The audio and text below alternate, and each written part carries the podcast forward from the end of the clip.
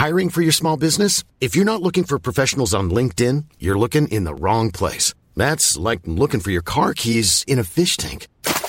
LinkedIn helps you hire professionals you can't find anywhere else, even those who aren't actively searching for a new job but might be open to the perfect role. In a given month, over 70% of LinkedIn users don't even visit other leading job sites. So start looking in the right place. With LinkedIn, you can hire professionals like a professional. Post your free job on linkedin.com slash people today. Planning for your next trip? Elevate your travel style with Quince. Quince has all the jet-setting essentials you'll want for your next getaway, like European linen, premium luggage options, buttery soft Italian leather bags, and so much more. And it's all priced at 50 to 80% less than similar brands. Plus, Quince only works with factories that use safe and ethical manufacturing practices. Pack your bags with high-quality essentials you'll be wearing for vacations to come with Quince. Go to quince.com slash trip for free shipping and 365-day returns.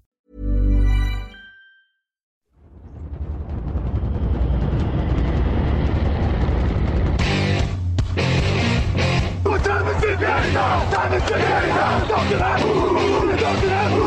What time is it now? Time is it now? Got gun, Hulk left slot. Dixie left, T left. Mercedes, wide chip, Ricky. Fever left, 75, Katie, Omaha. We're good.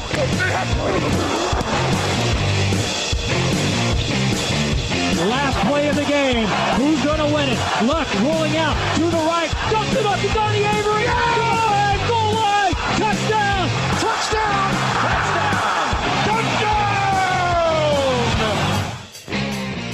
Hello, hello, bonjour et bienvenue à tous dans l'épisode numéro 397 du podcast Jean Actu en Amateur. Très heureux de vous retrouver pour le dernier débrief de la saison régulière NFL 2020. À mes côtés, l'équipe, euh, j'allais dire au complet, non, parce qu'on n'est jamais totalement au complet avec tout le monde à l'antenne, mais en tout cas à trois. Euh, Grégory Richard est là. Bonjour Grégory. Salut messieurs, bonjour à tous. Raphaël Masmejean est avec nous aussi. Bonjour Raphaël. Salut à tous. Bon, Raphaël, il y a des petits yeux. Je te sens fatigué aujourd'hui. Je... Bah, euh, non, ça va, ça va. Non, ça va? Bon, euh, je te vois te frotter les yeux, c'est rare. En plus, tu, as, tu n'as même pas l'air d'être en t-shirt. Non, j'ai eu la chance de, de retourner euh, sur mon lieu de travail. Du coup, j'ai. Ah, d'accord. D'accord. J'ai un polo. Voilà. Il, il, fait moins 12 partout en ce moment. Euh, la saison régulière est terminée, donc messieurs, les Brands sont en playoff, les Dolphins n'y sont pas, les Cardinals n'y sont pas, et Washington y est. On débrief une nouvelle semaine qui a évidemment encore été dingue, et c'est parti. Hey, what's up? This is Nate Burleson, 11-year NFL vet, all over the place in TV right now, and you are listening to the Touchdown Podcast.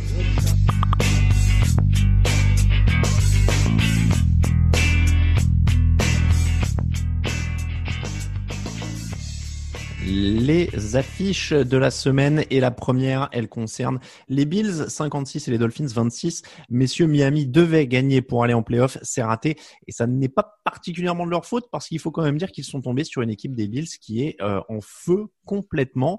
Est-ce que les Bills sont l'équipe la plus en forme du moment au moment d'aborder les playoffs, Raphaël? Euh, en tout cas, ils y ressemblent forcément parce qu'on a une attaque euh, qui est vraiment sur une dynamique euh, très très positive. Enfin, le jeu aérien, on n'est pas trop étonné parce qu'il avait bien fonctionné en début de saison. Il y a eu un petit creux, mais euh, on n'est pas étonné qu'il se reprenne. Mais c'est surtout le jeu au sol qui est de plus en plus concluant, positif de leur côté, et aussi cette défense bien sûr qui, qui s'est réveillée semaine après semaine, on va dire. Donc euh, oui, sur la dynamique, offensivement, défensivement, ça pourrait effectivement être l'équipe la plus euh, qui finit le, le plus la, la saison euh, sur un gros rythme, clairement. Grégory? Oui, non, très clairement, si on prend le, la question des dynamiques, hein, on sait que ça avait été un facteur très prépondérant l'année dernière pour les Chiefs.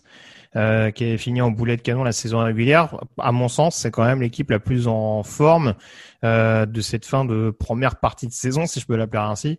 Et c'est vrai que là, encore une fois, ouais, ce qui est intéressant pour les Bills, c'est que sur un match comme ça, alors tout a souri, hein, Raphaël l'a dit, dans de nombreux compartiments du jeu.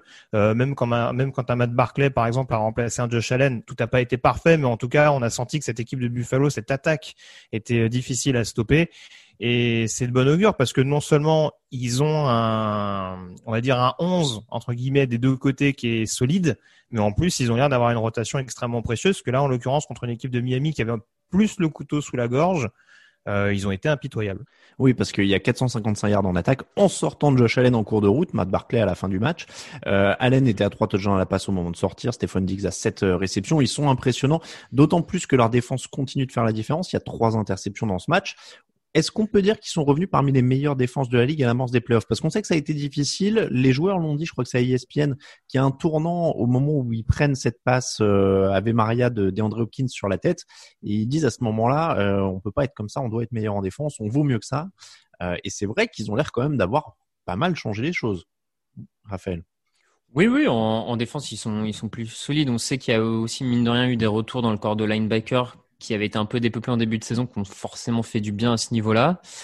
Euh, après, oui, de là, à les mettre dans les meilleures défenses, euh, oui, oui, je, je te rejoins là-dessus. Quand tu compares par rapport aux adversaires en AFC, potentiellement, euh, ils sont clairement dans les meilleures défenses. Donc, euh, Ouais, ils se sont relevés, mais je, je trouve pour juste pour aller peut-être un peu plus loin, au-delà même de la défense, je trouve il y a aussi c'est aussi symptomatique d'un état d'esprit, je trouve, euh, du coaching staff, ce, cette dynamique, enfin d'une agressivité dans dans le play calling, tout ça qui qui se ressent.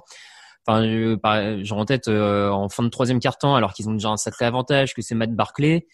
Euh, au lieu de courir pour faire tourner le chrono, euh, Matt Barclay balance des passes de 20, 30 yards, ça joue en profondeur, ça fait exploser l'adversaire. Et je trouve que cette agressivité-là, en plus, toute cette dynamique se ressent même dans un coaching qui n'a pas peur et qui, joue, joue, joue euh, pour exploser l'adversaire. Et donc, voilà. Ils y sont pas hein. statistiquement. Je posais la question sur les défenses parce que statistiquement ils sont plombés par leur début de saison poussif. Ils sont pas dans le dans le top 10 par exemple euh, des défenses, mais ils sont complets, ils sont appliqués, ils sont clairement impressionnants. Euh, Greg, pour finir avec cette équipe de Buffalo et donc cette défense, toi aussi tu les vois parmi les, les meilleures défenses des playoffs? Oui, oui, je te, je te rejoins. C'est sûr que en comparaison à l'année passée, euh, c'est vrai que le début de saison a laissé pas mal de, de traces, notamment en effet ce, ce run-stop. Euh, après, c'est vrai que euh, voilà, en termes de, de points encaissés, il y a quand même une différence qui est assez notable. Mm. Euh, il me semble que sur les dix premiers matchs de la saison, il y a quoi? Il y a deux matchs à peine où ils finissent à moins de 20 points euh, concédés, et en l'occurrence, euh, il y a à peine deux matchs sur les six derniers qu'ils ont joués où ils prennent plus de 20 points. Donc euh, c'est sûr qu'il y a quand même une dynamique qui est assez différente, surtout qu'ils ont joué des matchs à l'extérieur qui pouvaient paraître un peu piégeux, à San Francisco ou à New England par exemple. Et, euh, en l'occurrence, euh, ils ont été assez vaillants là-dessus sur des matchs assez cruciaux. Je pense à Pittsburgh notamment où c'est la défense qui fait la différence avec ce pick six qui lance enfin les hostilités. Donc c'est vrai que voilà tous les voyants sont au vert, même défensivement, même si ça a été moins impressionnant cette saison que l'attaque. Euh, on sait qu'ils peuvent être au rendez-vous et provoquer des pertes de balles intéressantes. Alors les Dolphins eux ont été moins impressionnants, euh, ils ont perdu donc assez largement. Euh, Tua Tagovailoa forcément était sous les projecteurs, encore plus avec l'absence de Ryan Fitzpatrick qui avait sauvé le match précédent. Tagovailoa 35 sur 58, 361 yards, un touchdown et trois interceptions, on l'a dit. Est-ce que c'est dur si on dit qu'il n'a pas été à la hauteur de l'événement? Oui. T'as le droit de le dire, c'est pour ça que je pose la question. Bah, alors, à la hauteur de l'événement, encore une fois, on sait que c'est un quarterback qui, avait des problématiques en, arrivant dès sa première année. On le découvre pas et on l'a dit et répété au cours de ces dernières semaines. Le coaching staff de Miami lui a pas forcément fait un cadeau en le lançant dans la situation qui était la sienne, euh, dans une équipe qui avait l'air à ce moment-là d'avoir le vent en poupe, notamment euh, défensivement.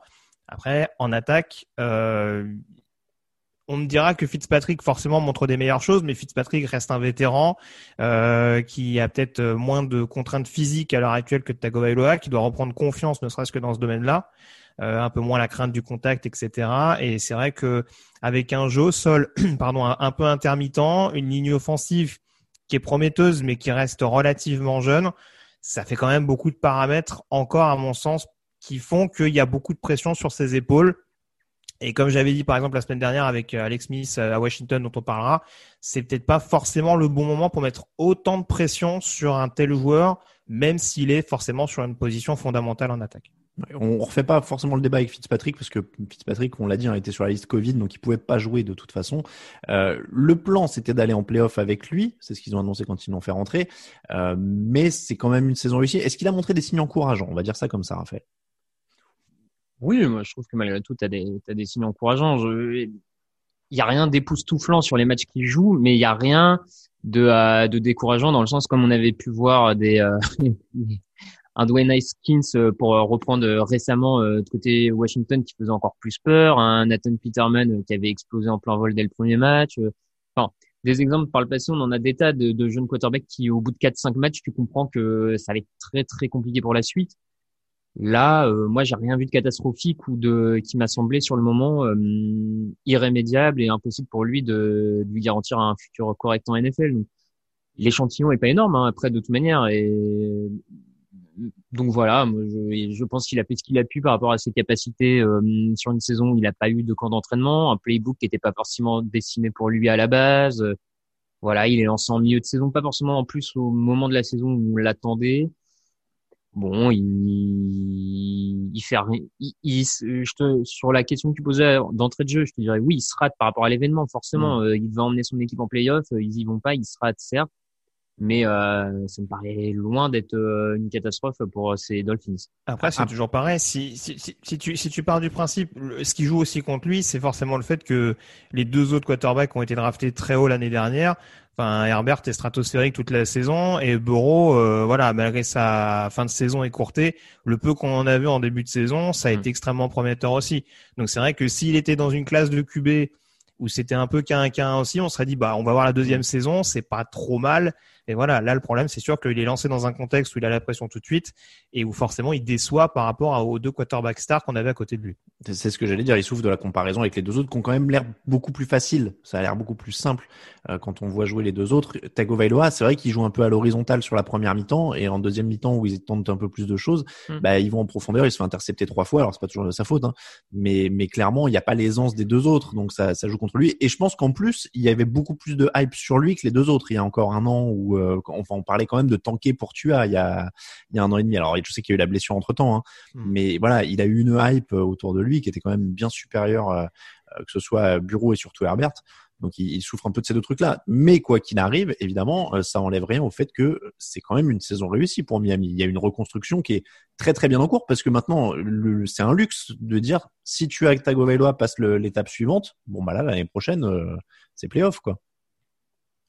Ah, il y a largement potentiel pour le faire, en tout cas, c'est sûr. Je mm. parlais des quelques postes éventuellement à, à améliorer. Euh, en attaque, on peut peut-être rajouter un receveur euh, euh, un peu plus playmaker également. Euh, en défense, quelques quelques ajouts, notamment sur le sur le deuxième sur le deuxième rideau euh, en termes de pass rush et, euh, et même d'inside linebacker. Mais globalement, cette équipe, elle a de la mm. gueule sur de sur de nombreux secteurs. Donc donc voilà, il y a cette transition était importante pour la deuxième année de, de Brian Flores elle a pris une bonne direction. Euh, voilà, donc maintenant, euh, faut voir la confirmation. Mais en tout cas, oui, euh, tout à l'heure sous des sous des bons auspices actuellement du côté de la Floride. Brands 24, Steelers 22, les Brands sont en playoff, mais ils ont encore transpiré. Ils ont eu du mal hein, à conclure quand même les playoffs, les Brands ces dernières semaines. Contre les remplaçants des Steelers, Pittsburgh a marqué en toute fin de match. Euh, finalement, ils ont loupé la conversion à deux points qui aurait donné l'égalisation. Cleveland est donc en playoff après 18 ans d'absence mais c'est pas un match hyper rassurant sur le contenu quand même. Il y a eu un gros creux après un bon départ, il y a eu un trou d'air défensif en fin de match où ils prennent les deux derniers touchdowns. On, on attribue ça au track de conclure et on se dit que ce sera mieux dimanche prochain. Euh, Raphaël, je te vois sourire. Oui, non, non, c'est le tract de conclure qui, qui m'amusait, mais euh, je je sais pas trop à quoi comme tu le dis, il y a, a peut-être un peu cette peur euh, malgré tout de d'enfin passer ce cap euh, tant attendu par par cette équipe et notamment peut-être encore plus après la, la hype de l'intersaison de l'an dernier qui leur avait sans doute fait mal puis la saison qui s'en était suivie un peu euh, pas catastrophique mais vraiment mauvaise par rapport aux attentes. Là, ils rebondissent bien, il fallait aller au bout. Euh, bon, t'as as mine de rien des, des, dernières semaines pas évidentes avec tous les cas Covid qu'il y a eu chez eux aussi. Je pense qu'il y avait besoin de reprendre quelques automatismes à gauche, à droite, euh, notamment en attaque et dans le jeu aérien. Je pense avec Baker Mayfield qui a commencé à retrouver quelques cibles, mais qui étaient peut-être pas toutes euh, tout de suite au, au, taquet comme on pourrait dire. Et en défense, euh, malgré tout, il leur manquait aussi quelques joueurs en défense. Donc, je, je, pense qu'ils pourront faire un meilleur visage la semaine prochaine, surtout qu'ils lâchent. Enfin, je j'ai je sais pas si c'est une peur pour eux, mais je me dis qu'ils ont peut-être aussi, au bout d'un moment, avec l'avance face aux remplaçants des Steelers, ils ont peut-être un peu inconsciemment la chance, disant que le taf mm. était quasiment fait et que il y aura peut-être pas ce relâchement la semaine prochaine, disons. Greg, ils ont été euh, fidèles à leur identité au moins. Il y a 192 yards au sol, 196 dans les airs. Euh, faut espérer aussi le, retour peut-être de Denzel Ward pour solidifier la défense. Mm-hmm. Euh, c'est, ça semble, ça semble important. Ouais, euh, pour compléter ce que disait Raph, je pense, alors c'est peut-être minimisé entre guillemets, mais je pense que le Monday Night contre Baltimore leur a fait quand même un petit peu de mal. Euh, parce que justement c'était déjà un match où il fallait conclure et où il fallait montrer à Baltimore qu'ils avaient franchi un cap euh, en étant classés devant eux dans la division.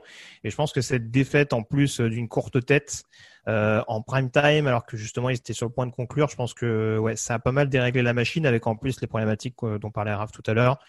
Euh, et ouais, là, c'est assez symptomatique sur ce match-là. C'est un match qu'ils doivent gagner euh, largement, avec une équipe largement remaniée en face des, des, Steelers. Un match où ils mènent 24 à 7, je crois, pendant, pendant un petit moment.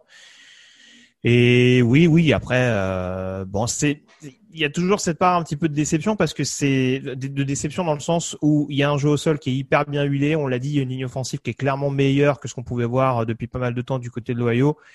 Mais c'est quand même c'est quand même assez bizarre de voir un Baker Mayfield qui a du mal, je trouve, sur ce genre de rencontre à prendre vraiment une, taille patron. Son match n'est mm. pas mauvais fondamentalement, mais c'est un match justement, surtout quand on a un quarterback comme ça qui est arrivé en NFL euh, avec le côté grande gueule euh, sur de lui, etc. C'est sur ce genre de rencontre qu'on doit retrouver le Baker Mayfield qu'on qu'on voyait en première année et euh, ouais, qui lui-même a l'air pétrifié. Ça a l'air d'être le symbole de cette équipe de Cleveland où il avance un petit peu à pas chasser et où il se repose sur les forces de Cleveland, mais où voilà, il peut être également la, la, la lacune des Brands en playoff. Donc ça va être un, élément à surveiller. Mais en tout cas, oui, je te rejoins. tous les ingrédients qu'on fait la, réussite de Cleveland cette année ont été quand même réunis sur ce match-là pour assurer la qualif un peu plus de rythme pour Baker Mayfield, clairement, ce serait pas mal. Ils sont pas aidés hein, par la Covid, il faut le rappeler. Ils avaient joué quand même 100 receveurs ou presque la semaine d'avant. Euh, là, il y a eu beaucoup de fermetures euh, successives, en fait, hein, fermeture et réouverture de leurs locaux pendant toute la semaine. Et on l'a appris juste avant l'enregistrement de cette émission, ils n'auront pas leur coach en plus pour le match de playoff contre les Steelers, puisque euh, Kevin Stefanski vient d'être contrôlé positif à la Covid, ce qui veut dire 10 jours d'isolement. Donc, il manquera le match de playoff, ça c'est sûr et certain. Ils vont donc avoir un coach intérimaire. Alors, je me rappelle plus du nom de celui qui prend le relais en tant que coach intérimaire, parce que c'est pas le coordinateur offensif. Euh, Alex Van le coordinateur offensif, va appeler les jeux euh, et le, le coach des équipes spéciales, pardon, euh, Mike Prefer, sera le head coach intérimaire. Pour, euh, pour Cleveland. Est-ce qu'il y a des leçons pour les Steelers sans Ben Roethlisberger? Il y avait quand même des titulaires sur le terrain. Mason Rudolph a fini par trouver Chess Claypool pour revenir dans ce match. Mais est-ce qu'on en tire quelque chose de ça? Ou alors est-ce qu'on attend la semaine prochaine et, ou même la preview de jeudi? Alors, c'est sûr que c'est pas forcément le match le plus euh, indicatif sur euh, sur les Steelers. Maintenant, euh, tu peux quand même tirer du positif. T'as as un pass rush qui, malgré l'absence de TJ Watt, fait quand même le taf en mettant la pression globalement bien sur la ligne offensive des Browns, ce qui est un point fort des Browns cette saison et sur Baker Mayfield. T'as des receveurs, les jeunes receveurs de, de Pittsburgh qui ont connu un bon début de saison, puis un petit trou d'air qui là se remontre un petit peu depuis deux semaines. Est-ce que ça, ça, ils vont réussir à le confirmer en playoffs? Ça sera hum, à surveiller, mais je trouve qu'il y a quand même euh, ce qui peut faire la force de cette équipe, en tout cas. Ils ont été capables de le montrer par intermittence sur ce match. Donc tu peux mm. te dire qu'avec euh, les, les, deux titulaires importants de retour la semaine prochaine, ils peuvent conclure, euh, ils peuvent avancer dans cette optique. La parole est à Grégory Richard qui d'autres de ligne de la tête comme s'il n'était pas d'accord. Il n'y a toujours pas de jeu au sol dans cette équipe. Ça c'est vrai. Et ça, ça va devenir un peu problématique euh, la longue. Hein. Je, je, je... En effet, euh, l'a dit, c'est déjà bien au moins que les receveurs reprennent confiance sur ce match-là, même si en face, il n'y a pas le cornerback numéro un. Mais ça, après, c'est pas de leur faute à eux. Euh, en tout cas, ça remet un petit peu, euh, euh, notamment chez Claypool dans le, dans le bon rythme. Euh, donc je me fais pas de soucis pour le jeu aérien. Je l'ai dit, la ligne offensive, c'est pas le domaine qui m'inquiète le plus cette année du côté de Pittsburgh, mais ouais, peut-être que la semaine prochaine contre le run-stop de Cleveland, ça peut suffire, même si là, en l'occurrence, James Conner, pour, pour ne citer que lui, il fait pas des stats énormes. Mm. Mais ouais, ça peut clairement poser problème, je pense, dans l'optique des playoffs. Rams 18, Cardinals 7. Drôle de match puisque les Rams étaient privés de Jared Goff et Cooper Cup. Kyler Murray s'est blessé en début de match. Donc ça s'est transformé en duel entre John Wolford et Chris Strevler, ancien de l'AF contre ancien de la CFL. Alors pour ceux qui n'ont pas suivi, parce que bon, il se pourrait vous les, les connaissiez pas, Wolford y jouait pour les Rams et Strevler pour les Cardinals. Je tiens à le préciser. euh, alors forcément, ça a été moche en attaque. Et c'est la défense des Rams qui a fait la différence en marquant le seul touchdown de Los Angeles. C'est une sortie cruelle pour les Cardinals, qui était quand même une des hypes de la saison, mais c'est quand même plutôt une sortie logique sur ce qu'on a vu ces dernières semaines, non? Avec une attaque qui est un peu en panne d'imagination, surtout quand, euh, quand Kyler Murray pardon, euh, a du mal à courir. Euh, finalement, c'est pas une énorme surprise, et eux avaient pas la défense des Rams pour s'en sortir.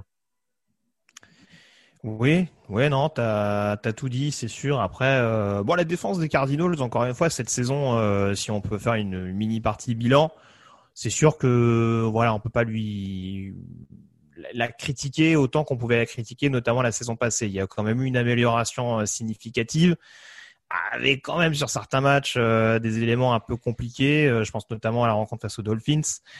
mais c'est vrai qu'il y a quand même, il y a quand même des axes d'amélioration là-dessus. En attaque, je te rejoins totalement. C'est sûr que oui, il y a des, il y a des choses qui sont intéressantes. Encore une fois, Kingsbury apporte sans doute un jeu un peu plus vertical je veux bien l'entendre, mais ouais, malheureusement, dans une fin de saison, en l'occurrence, où Arizona avait un peu trop tendance à s'appuyer sur Kyler Murray, bah voilà, c'est sûr qu'avec un quarterback diminué comme ça, euh, face, à une défense des Rams qui, encore une fois, était amenée à avoir le, le, le rôle de facteur prépondérant de par les absences qu'il y avait en attaque, ça risquait de casser à un moment donné. Et c'est sûr que là, en l'occurrence, ouais, euh, il y a quand même un, quand même un mini gap entre ce que peut apporter Kyler Murray et, Chris Traveler. Euh, Raphaël, qu'est-ce qu'on fait avec cette attaque des Cardinals qui est quand même pas la même quand euh, Murray peut pas vraiment courir? J'ai du mal toujours à m'empêcher que ce soit pas un gros problème quand on attaque, c'est pas avancer de manière classique à la passe. Je suis pas d'accord, je te trouve dur quand même. Ils savent avancer à la passe quand Kyler Murray est là. Enfin, là, ils ont pas su avancer à la passe quand il y avait Chris euh, Stevler. Enfin, je, je suis hmm. pas sûr que beaucoup d'équipes auraient fait beaucoup mieux avec Chris Stevler en quarterback. Euh, je, bon, je, Après, on est d'accord, ils auraient sûrement gagné ce match si Murray avait joué tout le match. Bah, je pense, ouais, je pense sincèrement qu'il l'aurait euh, gagné. Peut-être pas de beaucoup, hein, sincèrement, parce que la défense des Rams c'était sur une euh, vraie bonne dynamique et surtout on a un Jalen Ramsey qui a mangé euh, DeAndre Hopkins une mm. bonne partie du match et qui a été sans aucun doute un des problèmes d'ailleurs pour les pour les Cardinals, hein, avancé avec un Hopkins en permanence bloqué par Ramsey ça n'a pas facilité la tâche euh, clairement des, des, quarterbacks présents sur le terrain. Il n'y avait pas Fitzgerald et Kirk aussi, il me semble. Hein. Oui, en plus, ouais, c'est ça. Donc euh, bon, une à partir du moment où tu as des absences à ce niveau-là, que Hopkins est en difficulté, c'est sûr que ça devient encore plus compliqué d'avancer. Écoute, euh, moi je pense euh, Murray est juste en deuxième année. Il faut continuer à travailler.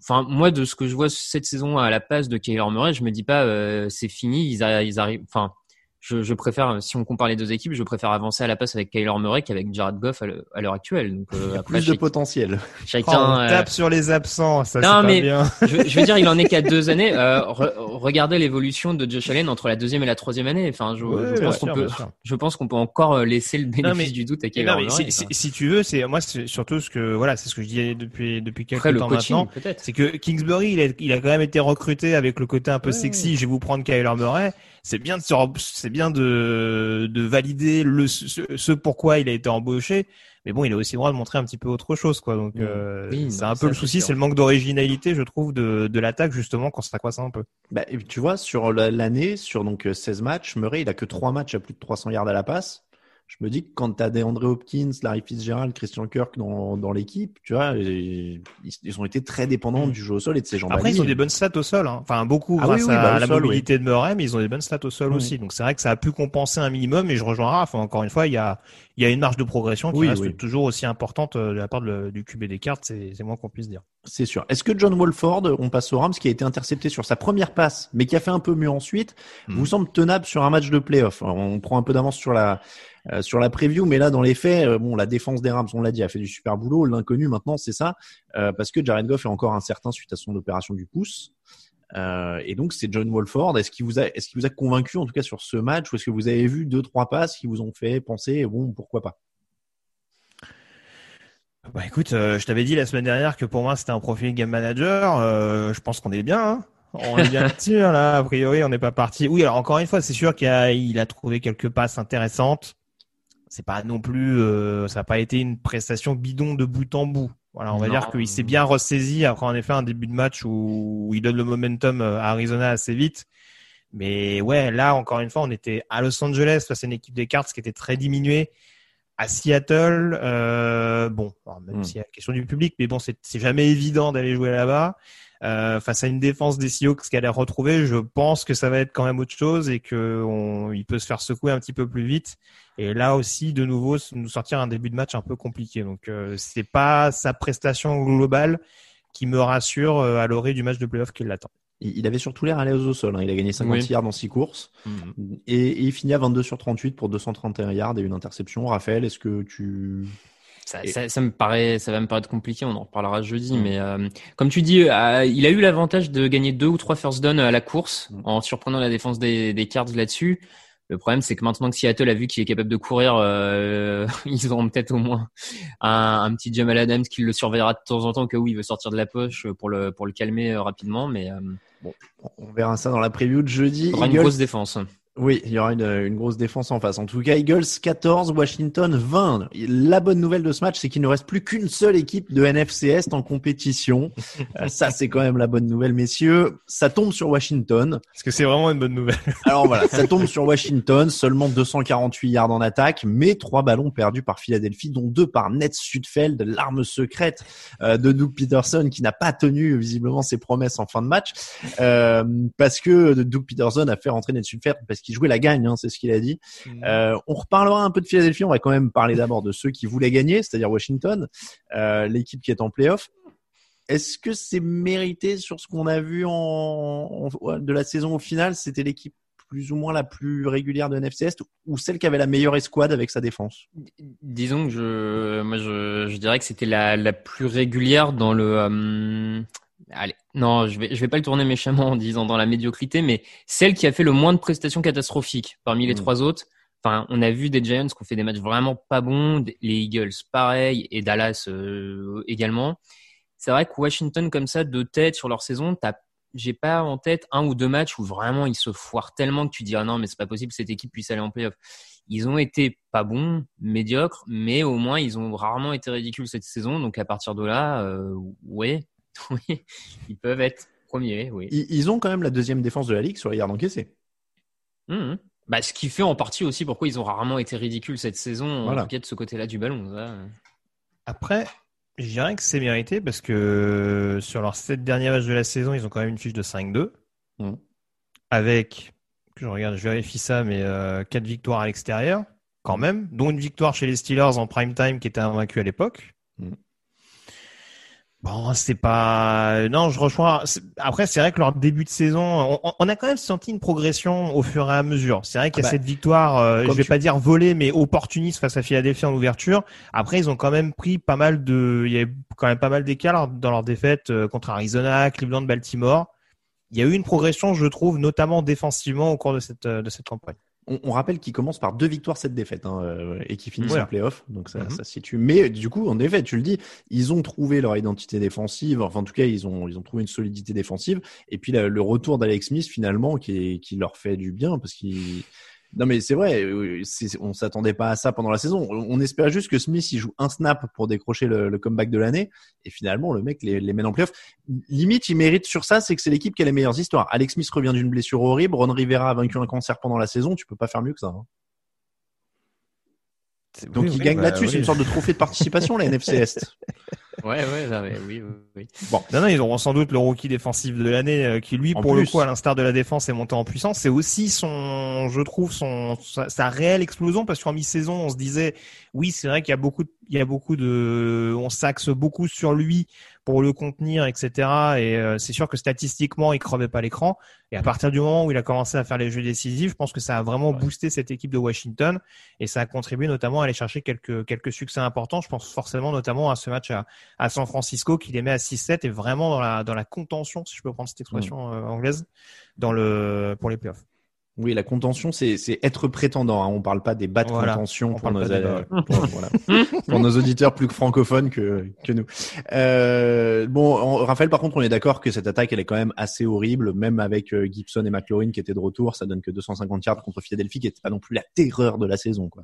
Oui, oui, en plus une défense de Philadelphie qui pour le coup avait aussi pas mal de, de remplaçants de, euh, sur le terrain, donc forcément euh, c'est c'est quand même assez inquiétant pour la suite. Euh, après on découvre rien, hein. toute la saison ils ont été pas bons en attaque, ils continuent sur ce sur ce rythme-là. Ça va être compliqué de de voir quelle équipe ils peuvent dépasser offensivement euh, sur ces playoffs, donc euh, Ah bah là, s'il gagne au premier tour des playoffs, on est au-dessus de la surprise euh, Seahawks Saints. euh, C'était quoi 2007 ou un truc comme ça, là, Mhm. avec le- la grosse course de Marshawn Lynch. Là, je crois que ce sera une encore plus grosse surprise, hein, parce que franchement. C'est bien probable. Euh, donc Philadelphie a tanké devant tout le monde, dans le plus grand calme. Euh, ça se fait pas normalement. Il y a une sorte de règle écrite. En tout cas, quand on tank, on dit que le mec est blessé avant et on fait, on fait pas les changements en cours de match comme ça devant tout le monde. Ça se fait pas, c'est vulgaire. Non, c'est sûr. Euh, bon, il y a aucune explication. euh, Enfin, il y a aucune autre explication au fait que Ned Sudfeld soit rentré euh, comme ça alors qu'ils étaient menés de trois points, euh, que leur quarterback du futur était sur le terrain. Bah, En tout cas, c'est pas son niveau, clairement, le- l'explication, parce que j'ai rarement vu euh, un match aussi mauvais de la part d'un quarterback qui, chaque snap, t'avais l'impression que ça allait partir en fumble. Euh, donc, Et, et ça l'a fait une fois, en plus de l'interception. ouais, c'était assez délicat. Après, Bon. quarterback du futur, euh, bon. Ah bah euh, sur le principe, euh, ils ont mis Vance sur le banc pour lui, donc. euh, Oui, pour la fin de saison. ouais. C'est pas pour ça que c'est ton quarterback du Non, mais tu vois, alors on, on- on va le dire à nos auditeurs, on s'est déjà écharpé sur le chat de la rédaction avec Greg.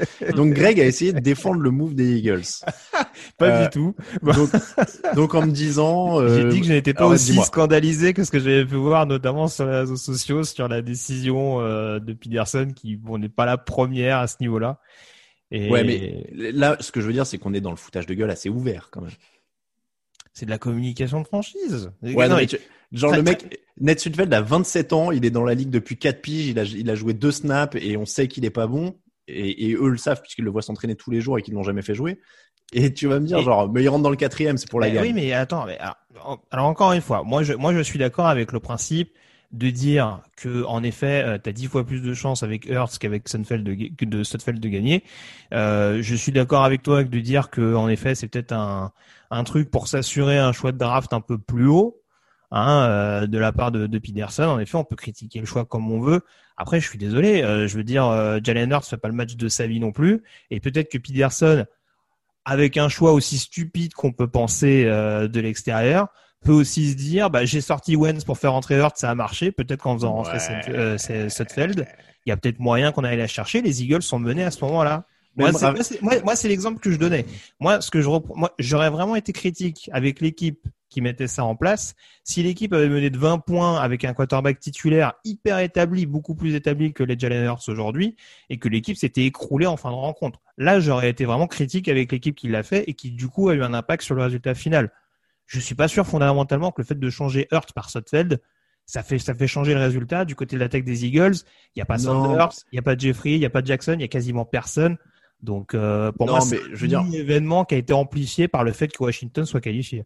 Ouais, mais alors, mais évidemment, c'est en prime time, ce machin. Mais ce que je veux dire, c'est que il y a zéro justification sportive. C'est impossible. D'autant que tu mets un quarterback rookie qui est censé se développer. Le mec, il t'es censé lui faire jouer des fins de match serrées pour qu'il apprenne. Je veux dire, les Dolphins font rentrer Tagovailoa en milieu de saison pour qu'il joue la gagne des playoffs. Donc tu vas pas me dire que là, le mec, on dit non, mais on sort parce qu'il faut qu'on gagne le dernier match avec Sudfeld et tout. Ça n'a aucun sens. Du Mais- coup, ça a aucun sens de oui. gagner le dernier match avec Sudfeld. Non, mais Donc euh, je encore, vois pas. encore une fois, c'est c'est ce que je te dis. La logique est ce qu'elle est. Et encore une fois, je veux dire, si Peterson ne veut pas donner des reps à son, à son quarterback, entre guillemets, de l'avenir, Mais- et que l'année prochaine, ça se retourne contre lui et qu'il prend la porte avec son general manager, eh ben, on tirera les conclusions. Mais Mais, non, mais- je ne comprends pas le côté de se dire, oh mon dieu, c'est scandaleux, comme j'ai pu lire sur certains médias euh, si, américains. mais parce Ah, que, c'est- une insulte au jeu. mais bien Comme sûr. si c'était les premiers à le faire. Je veux dire, à un moment donné, il faut arrêter de, Mais- de, de tomber du ciel, quoi. C'est c'est là où je suis pas d'accord avec toi, c'est que alors il y a deux choses. Un, bon, euh, si tu le fais, t'assumes. Ça c'est le premier truc. Moi, je parle même pas par rapport aux Giants. quoi. Mais il va faire quoi? Il va dire qu'il s'est foutu de la gueule de tout le monde Eh ben- et qu'il s'en foutait de ce match? Non, mais ben oui. Et ben il dit, il dit, Oh. ce match pour nous c'était de la pré-saison, c'était des réglages pour on jouait l'an prochain. Je voulais voir ce que j'avais, euh, mais je m'en foutais du score. Voilà. Euh, et deuxièmement, je, je parle même pas des Giants, c'est que tu te fous de la gueule de tes joueurs titulaires. Et on l'a bien vu. Je veux dire, Mais il y on en le avait voit pas dans des les- joueurs titulaires. Mais bien sûr, non, mais bien sûr que si. On le voit. Je veux dire, les joueurs étaient hors d'eux. Euh, Deux semaines avant, t'as Jason Kelsey qui dit, moi, on joue la gagne, on joue tout le temps la gagne, il y a que ça qui compte. Et le mec, tu lui chies dessus deux semaines après, clairement. Donc, euh, Ouais, c'est enfin ça. bon, il y a- Mais si. entre, entre temps, il y a eu la défaite à Dallas qui a changé beaucoup de choses quand même Mais dans le, non, mais tu vois, discours. Et il y a un autre truc. Moi, je trouve Mhm. ça pathétique. Ça change quoi d'avoir le 6 ou le 9 à la draft Si c'est juste, Ah. alors attends, attends, si c'est juste pour t'embrouiller avec la moitié de ton vestiaire parce que tu t'es Mhm. foutu de la gueule de Hurst, tu t'es foutu de la gueule de Kelsey, les mecs t'en veulent, etc.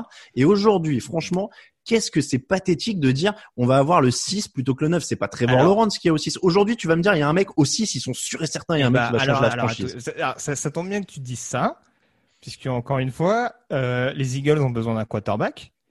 Euh, qui a été drafté en sixième choix l'année dernière?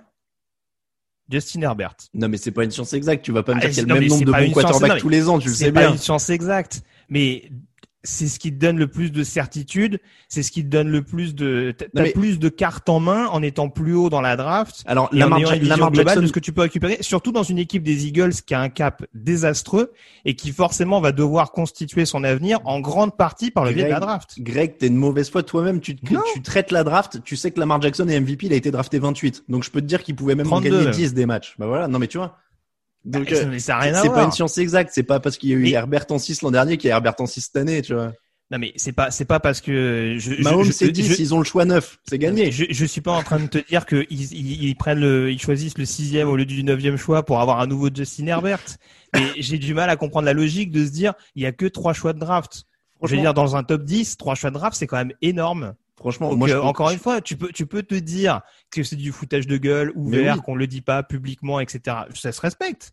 J'entends, il y en a qui peuvent être heurtés par ce par cette chose-là. C'est pas mon cas et je je les Eagles qui n'avaient rien à jouer sur ce match-là et qui encore une fois vont jouer une grande partie de leur avenir par le biais de la draft, je ne je, je n'ai pas dans l'idée de leur jeter la pierre parce qu'ils veulent éventuellement monter un peu plus haut dans la draft, sachant que plein d'autres équipes l'ont fait avant. Non, mais eh, moi, moi, à la limite, encore une fois, je peux comprendre les Jets parce que c'est pour un Trevor Lawrence, un quarterback, ou euh, les, les Colts à l'époque de Luck, ou des trucs comme ça, etc. Mais t'embrouiller avec Mhm. ton vestiaire pour trois choix de draft, franchement, et alors je trouve ça pire que du foutage de gueule, je trouve que c'est une mentalité de loser.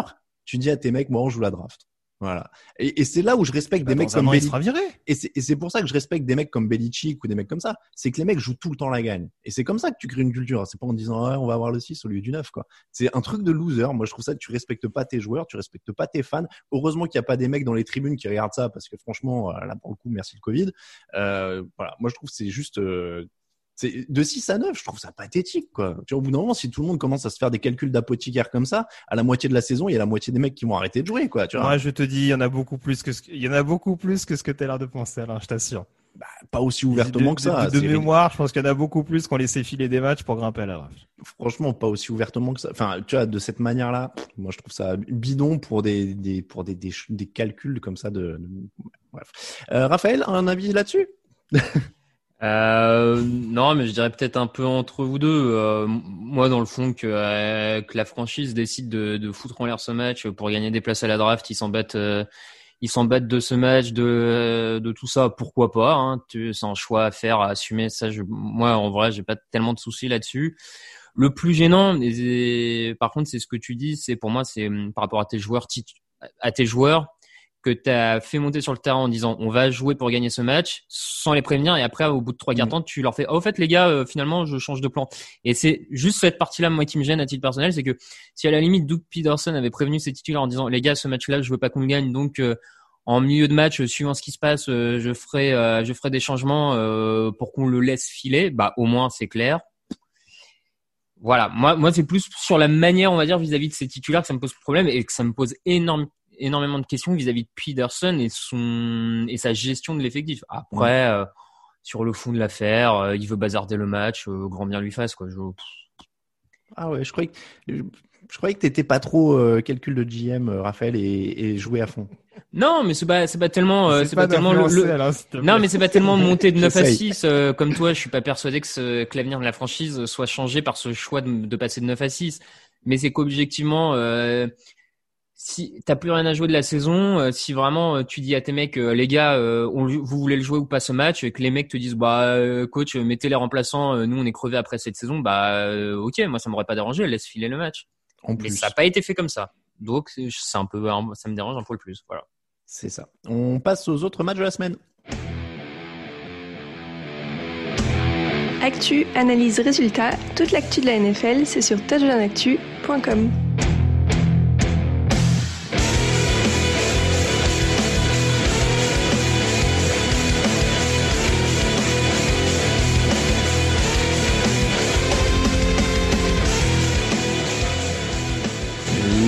autres matchs de la semaine.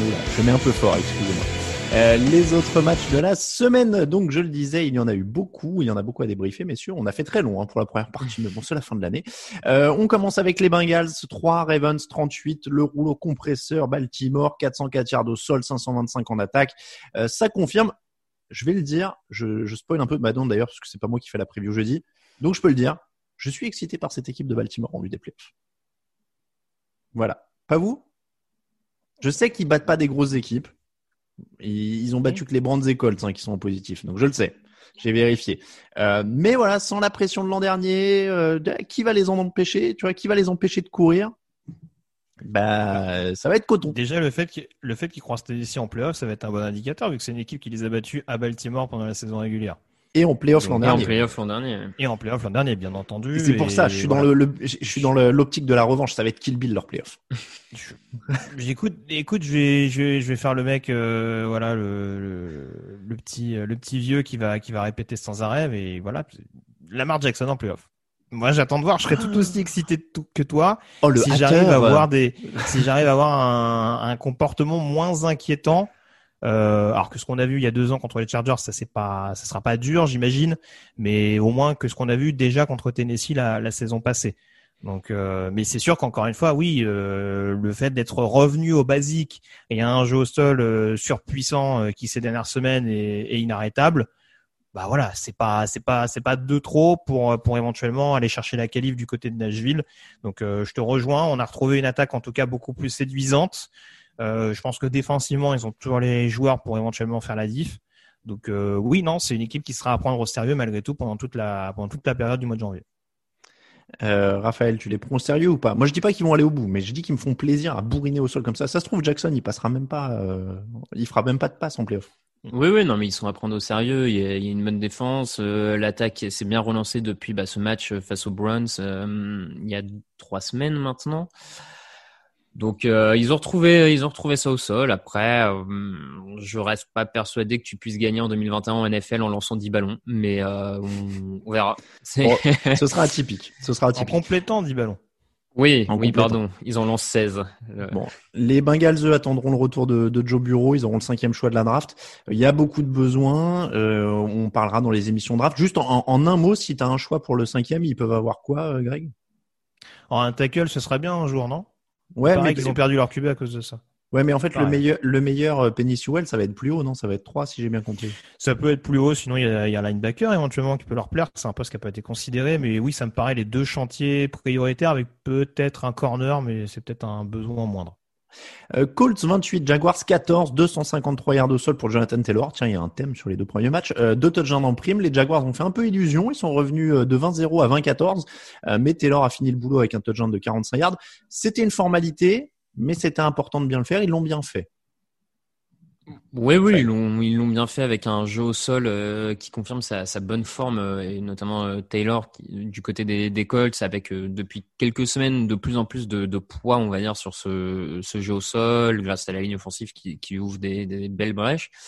Donc euh, ça a été bien fait, fallait pas se louper, il s'était loupé en début de saison justement contre ces Jaguars euh, avec un, un premier match raté.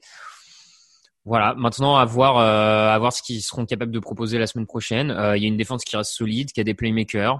Ils sont, ils vont être euh, chiants à jouer parce que c'est une équipe qui a été, à mon sens, assez chiante à jouer pour n'importe qui Mm. cette saison. Donc, qui est, qui est- à voir quel, euh, à voir ce qu'on aura. Le jeu, leur jeu aérien sera le Factor X à mon avis. Et euh, Ouais, Grégory, Factor X, le jeu aérien de, de, d'Indianapolis, c'est vrai que là, ils ont bourriné au sol. C'est passé comme ça. Ah bah c'est ce qu'il faut faire. hein. Clairement. Ah bah là, c'était, euh, c'était idéal. hein. run-stop de Buffalo. hein. C'était- et puis c'était idéal. Je veux dire, gros jeu au sol, aucun sac sur Philippe Rivers. Enfin, ils étaient dans les conditions parfaites. Ouais, après, voilà, c'est vrai que ça, ça m'inquiète un petit peu. C'est vrai que ce- là aussi, on était un peu dans le côté euh, Cleveland, la peur de conclure, mais ouais, il y a quand même un moment où t'es pas très très serein pour Indianapolis quand on est à 20-14. Je crois que l'interception de Wingard doit intervenir à ce moment-là. Bon, heureusement que c'est Jacksonville en face, mais euh, c'est sûr que ça rassure pas totalement malgré euh, les nombreux secteurs en effet où ils peuvent faire des différences, notamment défensivement. hein. Euh, c'est vrai que ça, ça sera quand même à surveiller, je pense, ce week-end. C'est un peu dans la continuité de, je trouve, du, coaching de Frank Reich toute cette saison en fait. Des, Colts qu'on n'a pas toujours trouvé très inspirés en attaque, notamment en red zone par exemple, et des, des Colts qui aussi dans leur match peuvent parfois sembler un peu, se laisser rattraper ou avoir du mal à démarrer. Enfin, on n'a jamais eu un coaching euh, à 100%, j'ai envie de dire, euh, depuis le début de la saison. Donc, à surveiller, là, aussi, ça pourrait être une bonne ou une mauvaise surprise, à mon avis, de leur côté. Les Jaguars repartent de zéro. Premier choix, coach viré, manager viré. C'est euh, le rêve mode franchise sur Madden. c'est football manager, quoi, à fond. Qui on embauche comme coach? Alors, je crois que je t'ai déjà posé la question à Urban Meyer, Greg, dans l'émission quand on parlait non, des, des coachs virés il y a une semaine ou deux. Oui, bah, apparemment, c'est celui qui tient la corde. Hein, Mais voilà, il a l'air de tenir la corde? Pourquoi pas? Il, alors juste pour ceux qui connaissent pas, il a une identité de jeu, Urban Meyer, c'est un coach offensif, défensif, euh, il faut savoir quoi? Euh, Il me semble qu'il est plutôt défensif. Faut pas dire de bêtises que je l'ai connu euh, directement en tant que head coach. Il me semble qu'il est plutôt axé sur la défense. Mais bon après, ça a jamais été des attaques. Bon alors il sait s'entourer. Hein. Encore une fois, mais avec des styles de jeu différents. Florida, ça courait beaucoup. Ohio State, euh, avec le coordinateur offensif qui était le sien et son coordinateur offensif de l'époque l'actuel head coach d'Ohio State, ça continue euh, d'être un jeu euh, très axé sur le domaine aérien. Donc, je suis pas sûr que ce soit un, dogmatique quant à son système de, de jeu, mais voilà. Encore une fois, il a, il a démontré plein de choses. Hein. Il a été plus ou moins trois fois champion à NCA avec trois équipes différentes. Donc euh, bon, après qu'il ait une chance en NFL, euh, pourquoi pas? Après, je l'ai dit, c'est peut-être le personnage qui peut avoir tendance à diviser. Mais le coach, il a rien à prouver à personne. Après, s'ils prennent pas Urban Meyer, t'as vu qu'ils veulent peut-être t'aider, euh, t'enlever une épine du pied. Ils, ont, ils veulent faire passer un entretien d'embauche à Raheem Morris. Hein. Bah, enlever une épine du, pied, je sais pas. Après, Raheem Morris, c'est pas un mauvais coach. Après, est-ce que c'est, enfin, si ça t'évite, est-ce qu'en en tant que technicien principal, j'ai quelques doutes. Voilà, si ça t'évite qu'Atlanta le prolonge, tu prends quand même. Mais non, non, oui, non, c'est vraiment un super coach. Après, ouais, euh, j'ai quelques doutes sur sa capacité à mener une équipe sur la sur la durée. Bon, ils partent de zéro, hein, en tout cas. Euh, Texan 38, Titans 41, 250 yards pour Derrick Henry. Encore du jeu au sol, un field goal qui fait poteau rentrant pour la gagne. Les Titans sont en playoff, ils ont eu chaud aussi. Euh, on en revient toujours à la même chose. Leur défense autorise 457 yards. Ils terminent la saison avec la 28e défense de la ligue. C'est quand même pas très encourageant pour les playoffs parce qu'on pourrait être en boucle sur Ryan Tannehill et Jay Brown ont été magnifiques pour être décisifs avec une grosse réception. Derrick Henry a marché sur tout le monde, mais ça on le sait. Mais la défense, c'est un vrai problème. Raphaël. Ouais, bah c'est malheureusement c'est ce qu'on dit euh, semaine après semaine euh, pour ces Titans et ça va pas et ça n'a pas changé en semaine 17. Euh, je suis pas, je vois pas trop comment maintenant ça pourrait changer en, dès le premier tour des playoffs. Mhm. Donc c'est une équipe une équipe qui va vivre ou mourir par son attaque. Euh, je pense que c'est le plan cette saison clairement euh, de leur, avec leur head coach et leur coordinateur offensif Braden Smith, non Arthur Smith pardon. Euh, on, va voir, on va voir où ça les mène. Euh, il y a cette attaque explosive, tu l'as dit. Euh, là, sur ce match, il n'y a pas vraiment de surprise. Hein. Il dépasse une équipe des Texans qui avait plus rien à jouer. Oui, Grégory, cette défense de. Ah, ils mettent 4 sacs quand même. Bon, enfin, c'est ils mettent 4 sacs. Des Titans. Texans, C'est ça. Mais bon, il y a 4 sacs quand même pour les mettre un peu en confiance, quoi. De toute façon, ils s'en foutent. Ils vont défendre, ils vont défendre la course ce week-end. C'est pas très grave. C'est vrai. On rappelle que Tennessee joue. Alors, attends, tu me mets un doute, du coup. Sûr. Tennessee, il joue contre bah, Baltimore. Euh, Baltimore, pardon. Oui, oui, je, oui, tout à fait. Je m'embrouille avec tous ces matchs. Bon, au, moins, Deshaun Watson est toujours admirable. Hein, 365 yards, 3 touchdowns, une interception. Tu l'as dit, il a été saqué quatre fois, mais euh, il y, a, une vraie connexion avec Brandon Cooks qui se développe. Ça peut être un truc euh, d'avenir quand même. 11 réceptions, 160 yards, de touchdowns. Oui, bah quand il a quand il a ses receveurs numéro 1, oui, on le découvre pas, ça se passe pas trop mal. Même Couty fait pas une mauvaise sortie en l'occurrence, hein, alors qu'il était un petit peu, il avait une petite régression. Mmh mois. Et puis là, je trouve qu'il revient bien récemment, donc ça peut promettre un corps de receveur assez intéressant, euh, surtout si Will Fuller re-signe. Je sais pas s'il été officiellement re-signé, j'ai un doute là-dessus. Mais je crois pas, non. Euh, je crois, pas. je crois pas non plus. Voir, voir, si voir ce que sera l'impact de, de, sa, de sa suspension récente. Mm. Et oui, oui, non. En tout cas, il y a toutes les armes. Mais c'est sûr que le problème n'était euh, pas uniquement offensif du côté d'Houston, même si bien sûr la ligne a ses défauts et le jeu au sol également. Mais ouais, avec une telle défense, de toute façon, il pouvait pas espérer grand chose. J'aime ce constat. La défense est nulle, la, ligne est pas top, le jeu au sol non plus. Bon, bah, en fait, il y a Deshaun Watson, quoi. Bah, le jeu au sol est pas mauvais sur ce match-là. Il y a une belle prestation, je trouve, de, David Johnson, mais malheureusement, ça a été beaucoup trop inconstant tout au long de la saison. Puis c'est, ouais, puis c'est, je, pense vraiment que c'est pas leur problème numéro un pour reconstruire l'équipe là rapidement. On, peut quand même en parler, mais une, une des problématiques numéro un, ça va être des. Watt. Hiring for your small business? If you're not looking for professionals on LinkedIn, you're looking in the wrong place. That's like looking for your car keys in a fish tank. LinkedIn helps you hire professionals you can't find anywhere else, even those who aren't actively searching for a new job but might be open to the perfect role. In a given month, over 70% of LinkedIn users don't even visit other leading job sites. So start looking in the right place. With LinkedIn, you can hire professionals like a professional. Post your free job on linkedin.com slash people today. Are you ready for truly hydrated skin? Meet Hyaluronic Body Serum, a breakthrough in body care from Osea. It's clinically proven to instantly increase hydration by 161%. Their lightweight, fast-absorbing serum delivers 24 hours of nonstop hydration for silky smooth skin without the sticky afterfeel. Osea's latest innovation combines the magic of their best-selling hyaluronic sea serum with a new formula that's good for the whole body and five types of hyaluronic acid to target every layer of the skin. Osea is a women-founded, women-led brand that's been crafting seaweed-powered products for nearly 30 years. The best part? Everything Osea makes is clean, vegan, cruelty-free, and climate-neutral certified, so you never have to choose between your values and your best skin. Treat your skin to clean, vegan skincare from Osea. Get 10% off your first order site-wide with code SUMMER at OseaMalibu.com. That's O-S-E-A Malibu.com code SUMMER.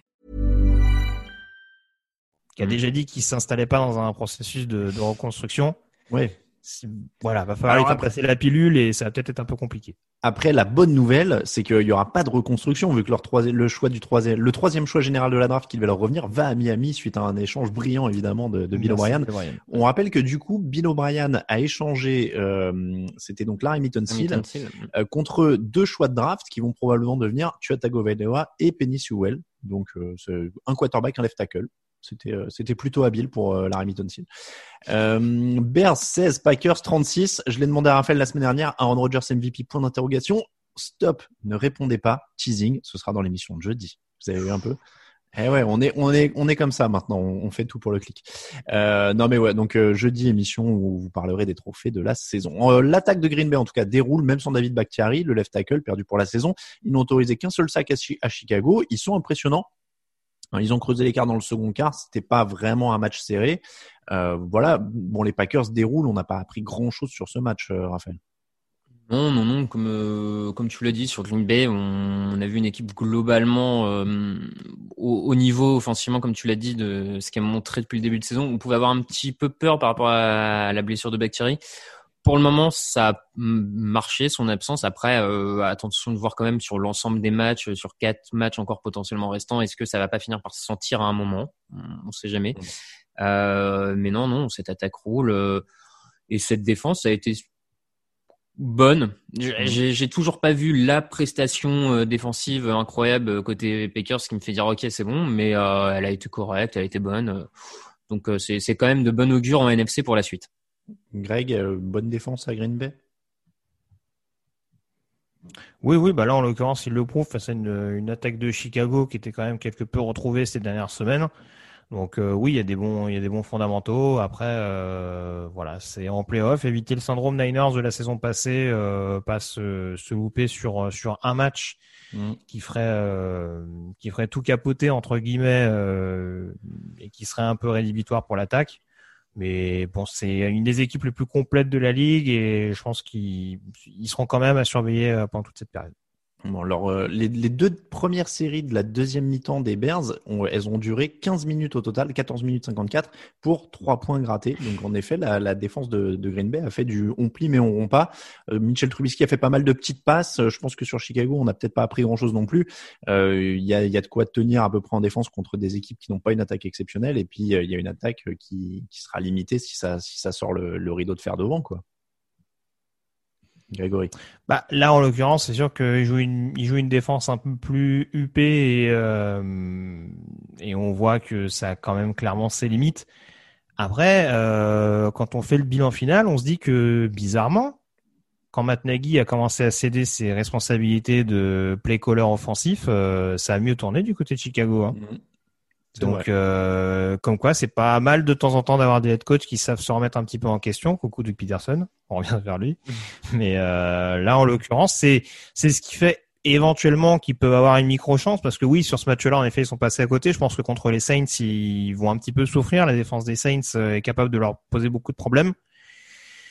Mais bon encore une fois il y a, y a un jeu au sol qui peut se remettre. Les stats de David Montgomery ils sont pas horribles sur ce match-là même s'il joue le run-stop de, des Packers donc euh, voilà je, je trouve que voilà une équipe qui finit à 8-8 et qui va en playoff euh, avec une attaque et une défense aussi inconstante cette saison ça peut être une équipe dont il faut se méfier en playoff. Mais bon, mm. Trubisky peut être l'élément quand même qui risque de poser problème au final. Disons qu'un ou deux matchs maximum.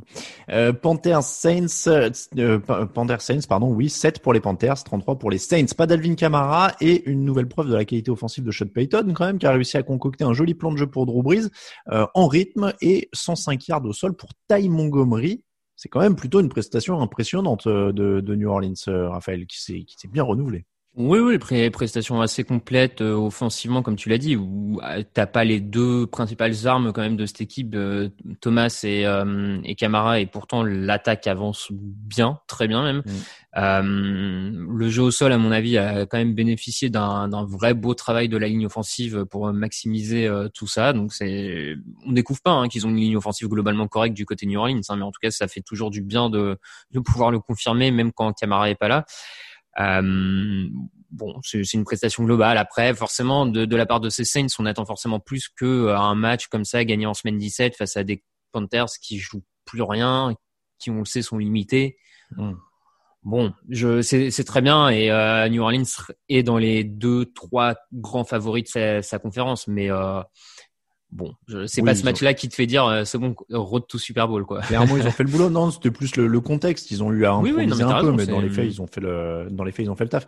Euh, Grégory, ces, ces petits arrangements, parce que on parle quand même de Sean Payton. Il a, il a gagné avec Tyson Hill cette année. Il a gagné avec euh, Mike Thomas et Drew Brees, et puis sans Mike Thomas. Et puis enfin, il se débrouille bien quand même.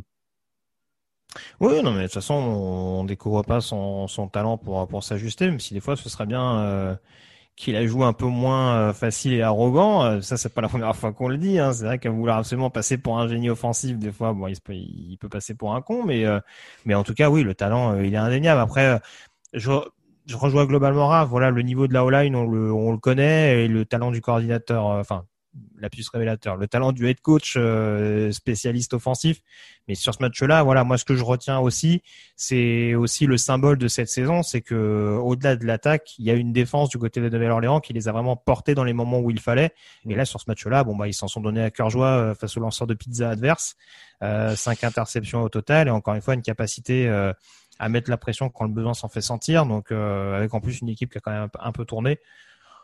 Bon, voilà, c'est ce qui fait encore une fois. Je parlais de l'attaque de Chicago qui éventuellement peut être un petit peu requinquée. C'est sûr que là, ils vont quand même avoir du pain sur la planche face à une équipe qui euh, est parfaitement opportuniste et surtout qui peut avoir rapidement le, le qui peut rapidement mettre le couteau euh, entre les dents pour euh, pour aller asseoir la qualification le plus rapidement possible. Bon alors tu as méchamment parlé de lanceur de pizza, je vais mmh. revenir vers toi vu que c'était un peu ta avais confiance dans les Panthers en début de saison, ça donne 9 défaites en 11 matchs pour terminer et surtout la mmh. question c'est Bridgewater maintenant qui termine avec 15 touchdowns dans 15 matchs. En 2020 en NFL, c'est quand même loin loin loin d'être impressionnant pour un quarterback titulaire. Bah après, si tu veux, euh, j'avais dit, j'avais dit que je, je voyais les Panthers un peu plus prometteurs que ce qu'on leur promettait avec une fiche de 7-9. Ils finissent à 5-11. En effet, en s'étant écroulé et euh, en ayant raté euh, le coche sur sur deux trois rencontres, on va dire plus ou moins à leur portée. Bridgewater a pas montré des mauvaises choses. si j'ose une comparaison, on est peut-être sur le syndrome un peu James Winston de l'année dernière. C'est-à-dire qu'il a quand même été productif mais malheureusement jamais capable de conclure quand il le fallait. Alors, tu peux faire la moue, hein, visiblement. ah ouais, je suis perplexe sur la comparaison là. Hein. Pour moi, c'est l'anti-Winston, mais. Euh... Bah, c'est encore une fois, je trouve qu'il a été productif cette saison. Hein. Tu peux pas me dire que Bridgewater a pas été euh, a pas été intéressant pour les Panthers, qui ont quand même joué une saison sans Christian McCaffrey. Attends, productif... moi tu me dis en début de saison, McCaffrey est pas là, c'est Bridgewater ton Attends, attends, productif, il a lancé deux. il a deux offensif, je les vois, je les vois de 14. Hein. Attends, productif, il a lancé deux touchdowns sur ses cinq derniers matchs. Non mais tu me prends les cinq derniers matchs, je fais un bilan de la saison alors. Enfin, ouais non mais 15, 15 en 15 matchs, c'est un par match, c'est normalement enfin c'est en fait c'est Winston tu m'as dérouté parce que Winston c'est 30 c'est au moins 30 l'an dernier. Je parlais en termes de yards, d'où mon propos de dire qu'il a été productif, mais qu'il n'a pas conclu quand il fallait. Il y a eu beaucoup Mmh. trop, je trouve, d'interceptions et de pertes de balles dans des dans des secteurs clés. On l'a dit tout au long de la saison, qui fait aussi que bah les Panthers, sans dire qu'ils auraient fait 12-4 ou 13-3, faut faut pas, faut pas exagérer non plus. Mais voilà, c'est une fiche de 5-11 qui est prometteuse tout en étant relativement décevante parce qu'on pouvait prétendre à un petit peu plus, je pense. Mais c'est vrai que le poste de quarterback a été un élément au final qui peut amener à, décevoir et où on peut se dire bah il y a peut-être euh, besoin de changer dans l'optique de la saison prochaine. Ouais, moi je suis soyons d'accord pour pas être d'accord parce que même sur les yards, moi il a 3733, il est 17e en NFL. En, en sachant qu'il a deux, deux de ses receveurs, notamment Bill Anderson, qui est dans le top 5 des yards after catch euh, cette saison. Donc, euh, donc Ouais, la je plupart suis- des gains à la passe de Bridgewater sont du fait de ses receveurs. Bah, plus si que vous lui. voulez, il a été nul toute la saison. hein, je Non, sais pas non, Ah bah, non, donc, bah euh, si, bah disons-le, mais enfin, je... oui, Non mais faut, mais- toi qui es dans la nuance plutôt Greg en général, on dit on dit pas qu'il Bah, a été nul, on non, dit mais- juste qu'il est quand même pas Je- hyper je- dynamique non, mais quoi. Vous prenez, vous prenez une comparaison stricto sensu. Euh, je dis pas que il a eu exactement les mêmes stats que Jamie Winston la saison passée, mais en attendant, je trouve que par rapport à ce qu'on en attendait en début de saison, ça a été un peu mieux. Malheureusement, avec ce déchet fondamental dans les moments clés. Bah, dis-moi, Raph, si tu si Ah non, pas mais je suis désolé, quand Black Bortles faisait des saisons avec 15 touchdowns, on disait que c'était nul. Enfin, je, je comprends pas comment on peut dire qu'il y a 15 touchdowns cette saison, on, on puisse trouver que c'est une belle saison, enfin, que c'est une Mais bonne j'ai pas dit saison. que c'était une belle saison. J'ai Non, dit une que bonne. justement, il y avait des pertes de balles fatales dans les moments enfin, clés. Mais même son pas une bonne équipe, il la saison, faisait avancer. Mais c'est une mauvaise saison. Enfin, je, je... Bah, je- mais D'où mon propos de dire que c'est sans doute, il y a sans doute un Là, je- besoin de changer l'année prochaine. Si vous écoutez que le début de mes phrases, mais pas la non, fin, mais c'est attends, il y a, non, enfin, Je- Je- en, en fait, je me permets juste, c'est parce que moi j'étais choqué parce que tu as lancé le nom de Winston, je vérifie. Winston l'an dernier, c'est 5100 yards et 33 touchdowns, donc euh, il envoyait quand même Winston. Hein. C'était pas non, le mais dans le côté, non, mais dans le côté perte de balles, il fait 30 touchdowns, 30 interceptions l'année dernière. Oui, oui, il perd des ballons, ça c'est Donc sûr. voilà, donc c'est sûr que c'est pas dans les mêmes proportions. Mais Ouais, en termes ouais. de, en termes de rendement, Ouais, il a permis à son attaque d'avancer, mais sans conclure, ou en tout cas en perdant des ballons trop précieux. Bon, en tout cas, euh, Matt Rule, hein, a déjà annoncé qu'il y aurait plus ou moins de la concurrence pendant l'intersaison bah oui, oui. et qu'il voulait en voir plus. 49ers 23, Seahawks 26. Seattle a attendu la toute fin de match pour se réveiller. Ils étaient à 109 yards après les trois premiers quarts-temps. Ils en marquent, euh, ils marquent deux touchdowns de Tyler Lockett pour s'en sortir. Est-ce que c'est pas un peu inquiétant quand même cette prestation offensive? On, on l'a vu hein, que ces dernières semaines, il ralentissait. Euh, à l'image de, de toute l'équipe. Hein. D'ailleurs, Lockett sort un peu de sa torpeur sur la fin, mais Metcalf ralentit aussi en deuxième partie de saison. Euh, Wilson est encore beaucoup sous pression dans ce match. Euh, il se repose sur une défense qui va mieux, mais cette attaque, euh, elle n'est pas au mieux, euh, Raphaël. Non, non, elle- elle est pas au mieux. Encore une fois, elle, essaye un peu de, survivre par des actions d'éclat de ces duos. Alors là, cette semaine, c'est Wilson euh, Lockett. La semaine d'avant, c'était Wilson et Moore qui avaient fait un, gros jeu pour changer le cours du match. Ils vivent par ça offensivement. Enfin, c'est étonnant par rapport au début de saison euh, de Seattle où le jeu était beaucoup plus euh, construit, élaboré, on va dire, le jeu offensif, et que là, on retombe un peu dans les travers des dernières saisons de Seattle avec euh, mourir ou survivre par les big plays malheureusement, on retombe dedans. Euh, c'est, j'ai envie de dire que c'est presque du kit ou double pour les playoffs. Hein. Ça, ça passera euh, si Wilson est dans un grand soir. Ça sera sans doute pas suffisant si c'est pas le cas. Je, je sais pas. Moi, je suis pas plus inquiet que ça parce que c'est leur style. et, Euh, je, tout dépend ce que tu entends par inquiet, quoi. C'est- Greg, est-ce que toi, t'es inquiet? Euh, oui et non. Euh, oui, parce qu'en effet, c'est sûr qu'on constate que par rapport à la défense, euh, là, clairement, la progression n'est pas flagrante. Euh, même au contraire, euh, maintenant, euh, c'est un peu ce, ce match-là reflète un peu l'identité des Seahawks. C'est un match où ça a été très très compliqué pendant longtemps. Et puis en fin de match, quand il faut faire des décisions et rendre la rencontre un peu folle, bah, les Seahawks sont capables de le faire. Donc en playoff, ça va être ce type de scénario-là. Et on va jamais être totalement sûr euh, d'avoir battu Seattle tant qu'il n'y aura pas 0.00 au chrono. Quoi. Donc euh, c'est là-dessus où, où je suis pas totalement inquiet. Mais c'est vrai que c'est quand même, euh, si je suis fan des Seahawks, je trouve ça quand même terriblement frustrant depuis le début de la saison de me dire que j'ai quasiment jamais vu l'attaque et la défense produire un match complet de bout en bout. Quoi. Ouais, clairement. Ah oui, clairement, ça c'est le, le gros problème de, de cette équipe. On l'a dit, ils se reposent sur une défense qui va mieux. Ils ont bien limité le jeu au sol de San Francisco, ce qui est jamais facile. Euh, ils ont provoqué le, le seul ballon perdu du match. Euh, mais ce sera pas toujours une équipe aussi décimée en face, donc les playoffs vont être très très intéressants. Du côté de San Francisco, évidemment, on l'a dit, c'est souvent hein, c'est une équipe qui finit un peu euh, j'allais dire sur une jambe, mais euh, quasiment même plus. Euh, le point positif pour eux, c'est pas positif pour les 49ers, mais pour Robert Salé, c'est que le coordinateur défensif continue d'alimenter sa candidature à un poste de, de, coach principal. Il a été demandé par à peu près tout le monde au moment où on se parle. Euh, c'est vraiment l'info, c'est-à-dire que les Niners, eux, ils espèrent qu'il y aura moins de blessures et qu'ils iront mieux l'an prochain, mais a priori, ils sont partis pour perdre leur coordinateur défensif. Ouais, ouais, bah ils sont partis pour euh, pour perdre également. Euh, bah il y a Richard Sherman qui a dit qu'il revenait pas l'année prochaine, donc on va quand même y avoir une petite reconstruction, euh, notamment sur les lignes arrière aussi. Mais bon après il y aura toujours. bah, a priori il y a quand même il y a quand même pas mal de retours sur ce sur ce premier rideau. Sans manquer de respect à Robert Saleh, je pense que son il y a eu une quand même une forme de progression depuis son arrivée du côté de la Californie. Après, c'est quand même difficile d'occulter le fait que euh, voilà, il y a quand même eu un recrutement qui lui a permis aussi de mettre en place ce qui a été mm. mis en place l'année dernière et ce qui a notamment été le moteur d'une qualification pour le pour le Super Bowl, au-delà de ce jeu au sol euh, absolument détonnant en attaque. Donc euh, voilà, je sais pas si c'est le candidat le plus sexy à mon sens, mais bon, c'est c'est un peu comme un Sean Dermott à Carolina euh, à l'époque où on dit bon bah voilà, même avec une saison moins bonne, en tout cas, il a montré qu'il était capable de, faire franchir un palier à cette défense. Euh, mais c'est sûr que voilà, ça va pas être quelque chose à prendre à la légère. Après, si on veut un coordinateur défensif à San Francisco, euh, il y a Dan Quinn qui est disponible et qui connaît plutôt bien euh, Cal Shannon. C'est mmh, mmh, mmh. Euh, Buccaneers 42, Falcons 27. Les Buccaneers ont déroulé leur attaque aérienne. 4 touchdowns pour Tom Brady, 11 réceptions, 138 yards, 2 touchdowns pour Antonio Brown, 5 réceptions, 133 yards, 2 touchdowns pour Chris Godwin. Même avec Mike Evans qui sort avec une blessure à la jambe, c'est difficile de les arrêter. Euh, surtout quand tu n'arrives pas à mettre de pression sur Tom Brady. Les équipes sont prévenues, mais Brady, il est quand même de plus en plus à l'aise euh, dans, dans ce système offensif. On en a parlé de temps en temps euh, pendant la saison. Il lance quand même 40 touchdowns sur la saison. Oui, oui, là, ça, commence à vraiment être bien rodé du côté du play calling de Byron Leftwich et Bruce Arians euh, à Tampa Bay.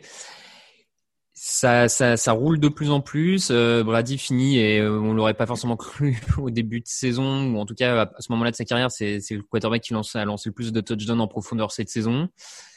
Euh, alors le jeu de Bruce Arians, bien sûr, veut un peu ça. Hein. Il se retrouve aussi dans cette situation-là parce que c'est Bruce Arians, mais euh, certains se demandaient si Brady pourrait le faire en tout cas, et il le fait très bien. Euh, comme tu dis, si, si tu n'arrives pas à lui mettre la pression, cette attaque est dure à, dure à stopper. Il y a une bonne défense, donc ils vont être vraiment à prendre au sérieux euh, pour les phases finales. Je pense qu'il leur manque des petits trucs et on y reviendra sans doute jeudi, mais euh, en tout cas, clairement, les équipes plus faibles que eux n'ont vraiment aucune chance. Euh, enfin, je, trouve que maintenant, ils sont assez bien rodés pour ne pas se planter face à une équipe plus faible que eux. Hmm. Greg, euh, c'est pareil. Ils, déroulent en tout cas quand ils ont l'occasion. Euh, bah écoute, moi les Bucks, c'est un peu comme les Seahawks. Hein. Euh, J'en pas totalement rave dans le sens où au début de saison, on avait une attaque qui était prometteuse, mais qui avait tendance à nous laisser un peu sur notre fin sur l'ensemble d'un match et une défense qui était hyper hyper solide. Là, en effet, euh, l'attaque peut être détenante, mais euh, je trouve que cette défense quand même est beaucoup plus euh, beaucoup plus permissive qu'à un certain temps, notamment sur le jeu au sol. là, sur un match comme ça, il souffre quand même contre Brian Hill, hein, qui est même pas le deuxième coureur d'Atlanta, même s'il démontre pas des mauvaises choses. Donc, euh, et sur un match où Julio Jones n'est pas là, Atlanta leur a quand même posé pas mal de problèmes. J'ai d'ailleurs eu peur qu'il gagne le match. Hein. je suis pour les choix de draft un peu plus haut, Monsieur Mattei. ah, tu fais partie de ces supporters qui regardent leur équipe pour perdre. Douglas, si tu m'écoutes. Donc euh, non, non, mais voilà, la défense est pas totalement rassurante, je trouve, dans cette deuxième partie de saison. Et on est loin, notamment des grosses partitions qu'on avait vues contre Green Bay. Là, ils vont jouer à Washington, donc a priori, il y a moyen quand même de stopper un minimum l'attaque, mais ça va être quand même un élément à surveiller quand il faudra jouer Green Bay, New Orleans euh, ou éventuellement euh, Seattle en playoff. Euh, Greg, les Falcons étaient donc à trois points dans le dernier quart, tu l'as dit, ils ont pris deux touchdowns de suite pour se faire achever. saison terminée, on fait quoi? C'est quoi ton souhait du nouvel an pour, pour Atlanta? Allez, tu as, tu as le mot pour finir sur ce match je sais pas. Bah, écoute, j'attends de voir déjà qui, qui on va choisir. Il y a beaucoup, beaucoup, beaucoup de noms qui ressortent pour l'instant, donc c'est difficile de déterminer une, une trajectoire. Ce qu'il faut, ce qu'il faut, c'est du caractère en interne et un peu plus d'agressivité sur les lignes. C'est ce qui avait permis notamment à Atlanta d'aller au Super Bowl à l'époque, et c'est ce qui est, c'est ce qui manque beaucoup trop, je trouve, année après année. Euh, voilà, encore une fois, on va critiquer euh, Matt Ryan qui, en effet, euh, a eu des rencontres où il passe à côté, etc. Mais c'est c'est quand même triste de se dire que s'il doit partir d'Atlanta pendant l'intersaison, il y aura quand même beaucoup beaucoup de ces campagnes qui ont été sabotées par une défense exécrable, avec paradoxalement que des head coach euh, censés être spécialisés défensivement. Bon, attends, je reformule. Quel coach tu veux pour Noël en retard? Voilà. Je sais pas, je l'ai dit. Il y, a, il y a bien Niemi qui est dans l'équation. Euh, alors on dira oui, euh, c'est seulement le, c'est pas lui qui appelle les jeux à Kansas City, profite de Mahomes. Mais encore une fois, il y a un côté encore caractère, voilà, que j'aimerais bien que cette équipe ait. Ce sera pas le poste le plus sexy à pourvoir. Abignemi est très demandé aussi, mais euh, pourquoi pas. Mais déjà, avoir un general manager, ce serait bien pour déterminer une direction. Si tu veux du caractère, faut débaucher du Marbeau, non? Ouais, là on est un peu trop. Là on est dans un caractère. caractère. Allez, on passe au match maintenant avec des équipes qui ne sont plus qualifiées. Ah bah sinon, j'allais oublier les, Chiefs. Autant pour moi, euh, Chiefs 21, Chargers 38, sans enjeu. C'est pour ça surtout, je l'ai mis dans les sans enjeu. Euh, Chad Henne était le quarterback euh, titulaire des Chiefs. Bon début de match avec deux touchdowns et puis derrière les Chargers sont logiquement pris l'avantage. Quatrième victoire de suite pour eux, qui n'a pas sauvé Anthony Lynn malheureusement. Moi, j'avoue que je suis un je suis un peu déçu. Je pensais vraiment qu'il allait être sauvé. Et puis non. Euh, Justin Herbert, 31 touchdowns, 10 interceptions pour finir très probablement rookie de l'année. Il euh, n'y a pas grand chose à tirer de ce match pour les Chiefs, clairement, puisque ça faisait jouer des remplaçants. je vous avais euh, dit qu'ils étaient surcotés. voilà. pour les, est-ce que tu es inquiet après ce match, euh, Grégory, pour quand ah, totalement. Bon. Totalement. Alors là, Tchadéné, c'est un peu l'arbre qui cache la forêt. Exactement. du côté des Chargers, sur quel pied on part pour la saison prochaine? On a des, des mini bilans hein, du coup dans cette émission maintenant. ils ont Justin Herbert, rookie de l'année. Maintenant, faut trouver le coach, quoi. C'est ça.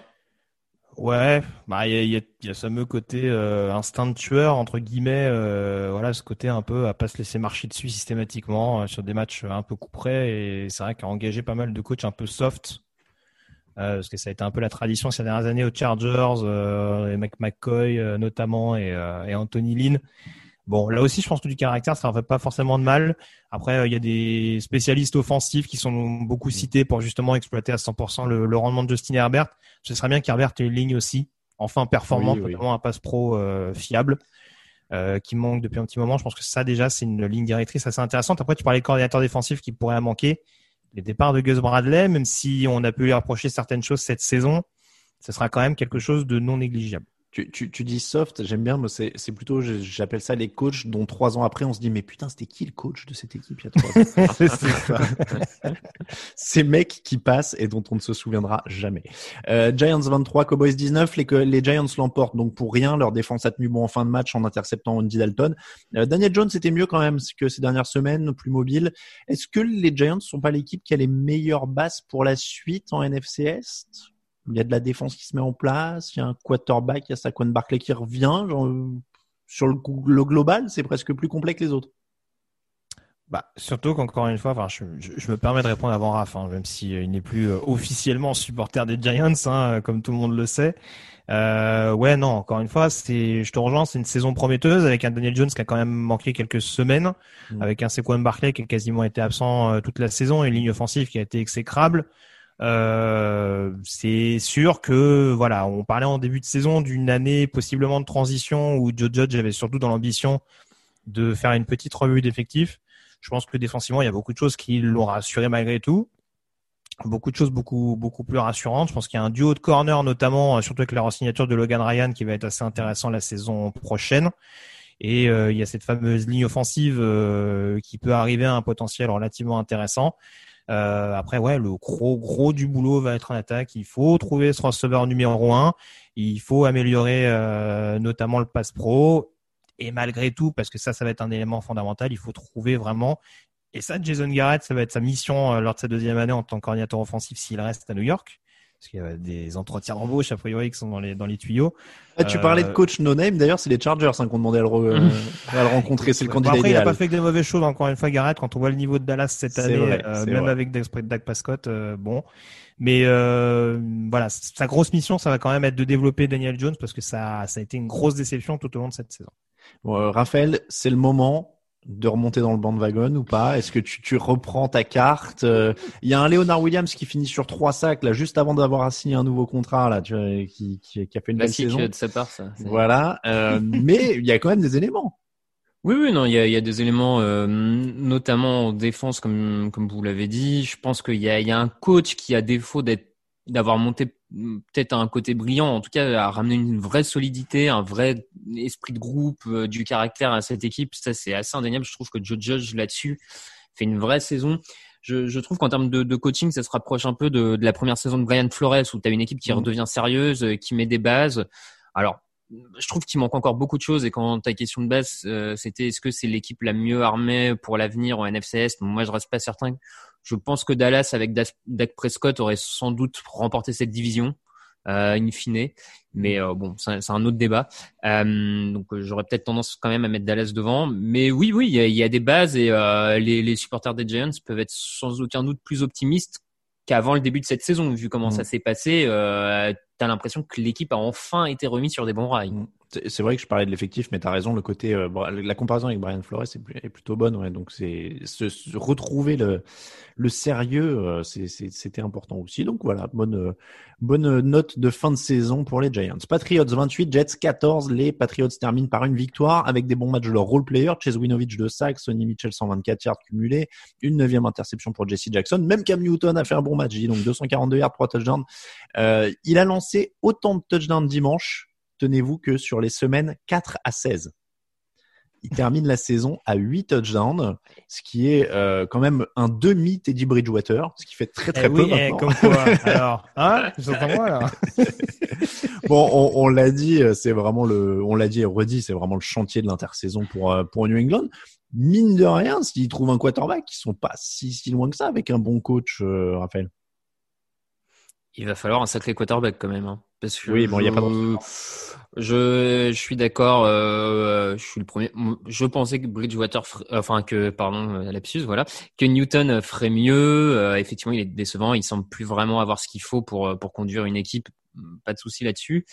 Maintenant, je pense que pour qu'un quarterback puisse tirer beaucoup de cet effectif en termes de cible, hmm faut un vrai bon quarterback. Et la question, c'est qui tu peux faire venir à l'heure actuelle pour tirer un maximum d'un effectif aussi pauvre en cible?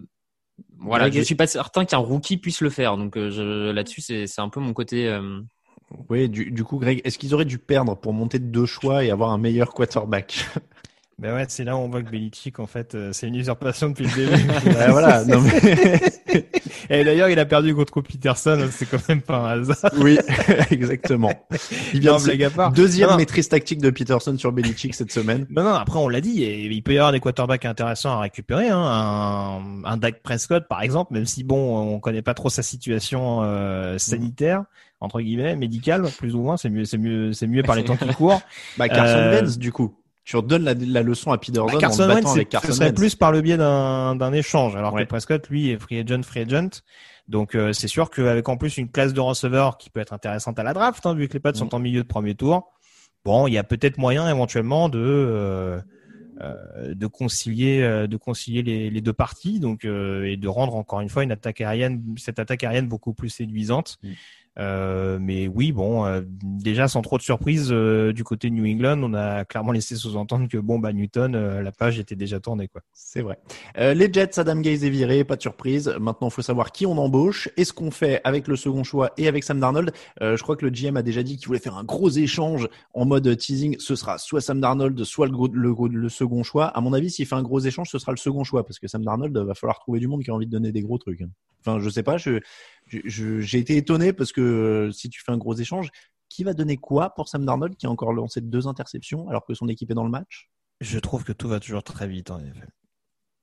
Je trouve que toujours. Alors, j'ai eu des échanges sur Twitter là-dessus, euh, justement avec euh, avec ces formidables fans des Jets hein, que je salue bien bas. Mais c'est vrai que forcément, je ne serais pas étonné que les Jets choisissent de repartir sur un nouveau quarterback. Je ne serais pas étonné que Sam Darnold euh, soit conservé éventuellement par un nouveau mm. coach qui va se dire euh, qu'il sera bien celui qui va réussir à obtenir le maximum de Sam Darnold. Après, encore une fois, je trouve que tout va très vite. Euh, il y a un an, on disait que éventuellement Sam Darnold, de son retour de mononucléose, avait montré d'excellentes choses et pouvait être la solution au poste de quarterback à côté de Livion Bell. Et là, on sort quand même d'une saison aux côtés de Jets. Il y a rien eu. Offensivement, il y a rien eu. On a dégagé tour à tour les meilleurs défenseurs qu'on avait. On a dégagé mmh. Livion Bell et on nous dit ah dis donc Sam Darnold il est nul Alors, Moi, je veux bien, mais bon. Dis- disons que c'est pareil dans la nuance euh, entre nul et enfin il lance 9 touchdowns pour 11 interceptions. Alors je sais qu'il n'y a pas grand chose autour mais Bah oui. c'est faiblard. Il y, a, il y a- il y a- une ligne qui a été complètement reconstruite avec quasiment que des que des backups de base et euh, bon où on a j'allais dire surnagé et encore je trouve que c'est je trouve que c'est généreux mais c'était pas le principal point le principal point négatif en attaque mais ouais autour il y a, y a rien je veux dire moi je veux bien qu'on me dise que euh, on en on en parlait la semaine dernière je veux bien qu'on me dise que chez les Pats il y a pas de receveur mais si on me dit que chez les Jets il y en a Bon, même si je connais ton amour pour Jamison Crowder, c'est quand même un peu compliqué. Donc, euh, encore une fois, euh, je je vais pas dire que Sam Darnold c'est un quarterback qui va permettre à une équipe de de- d'atteindre le Super Bowl au bout de deux ans s'il vient à être échangé.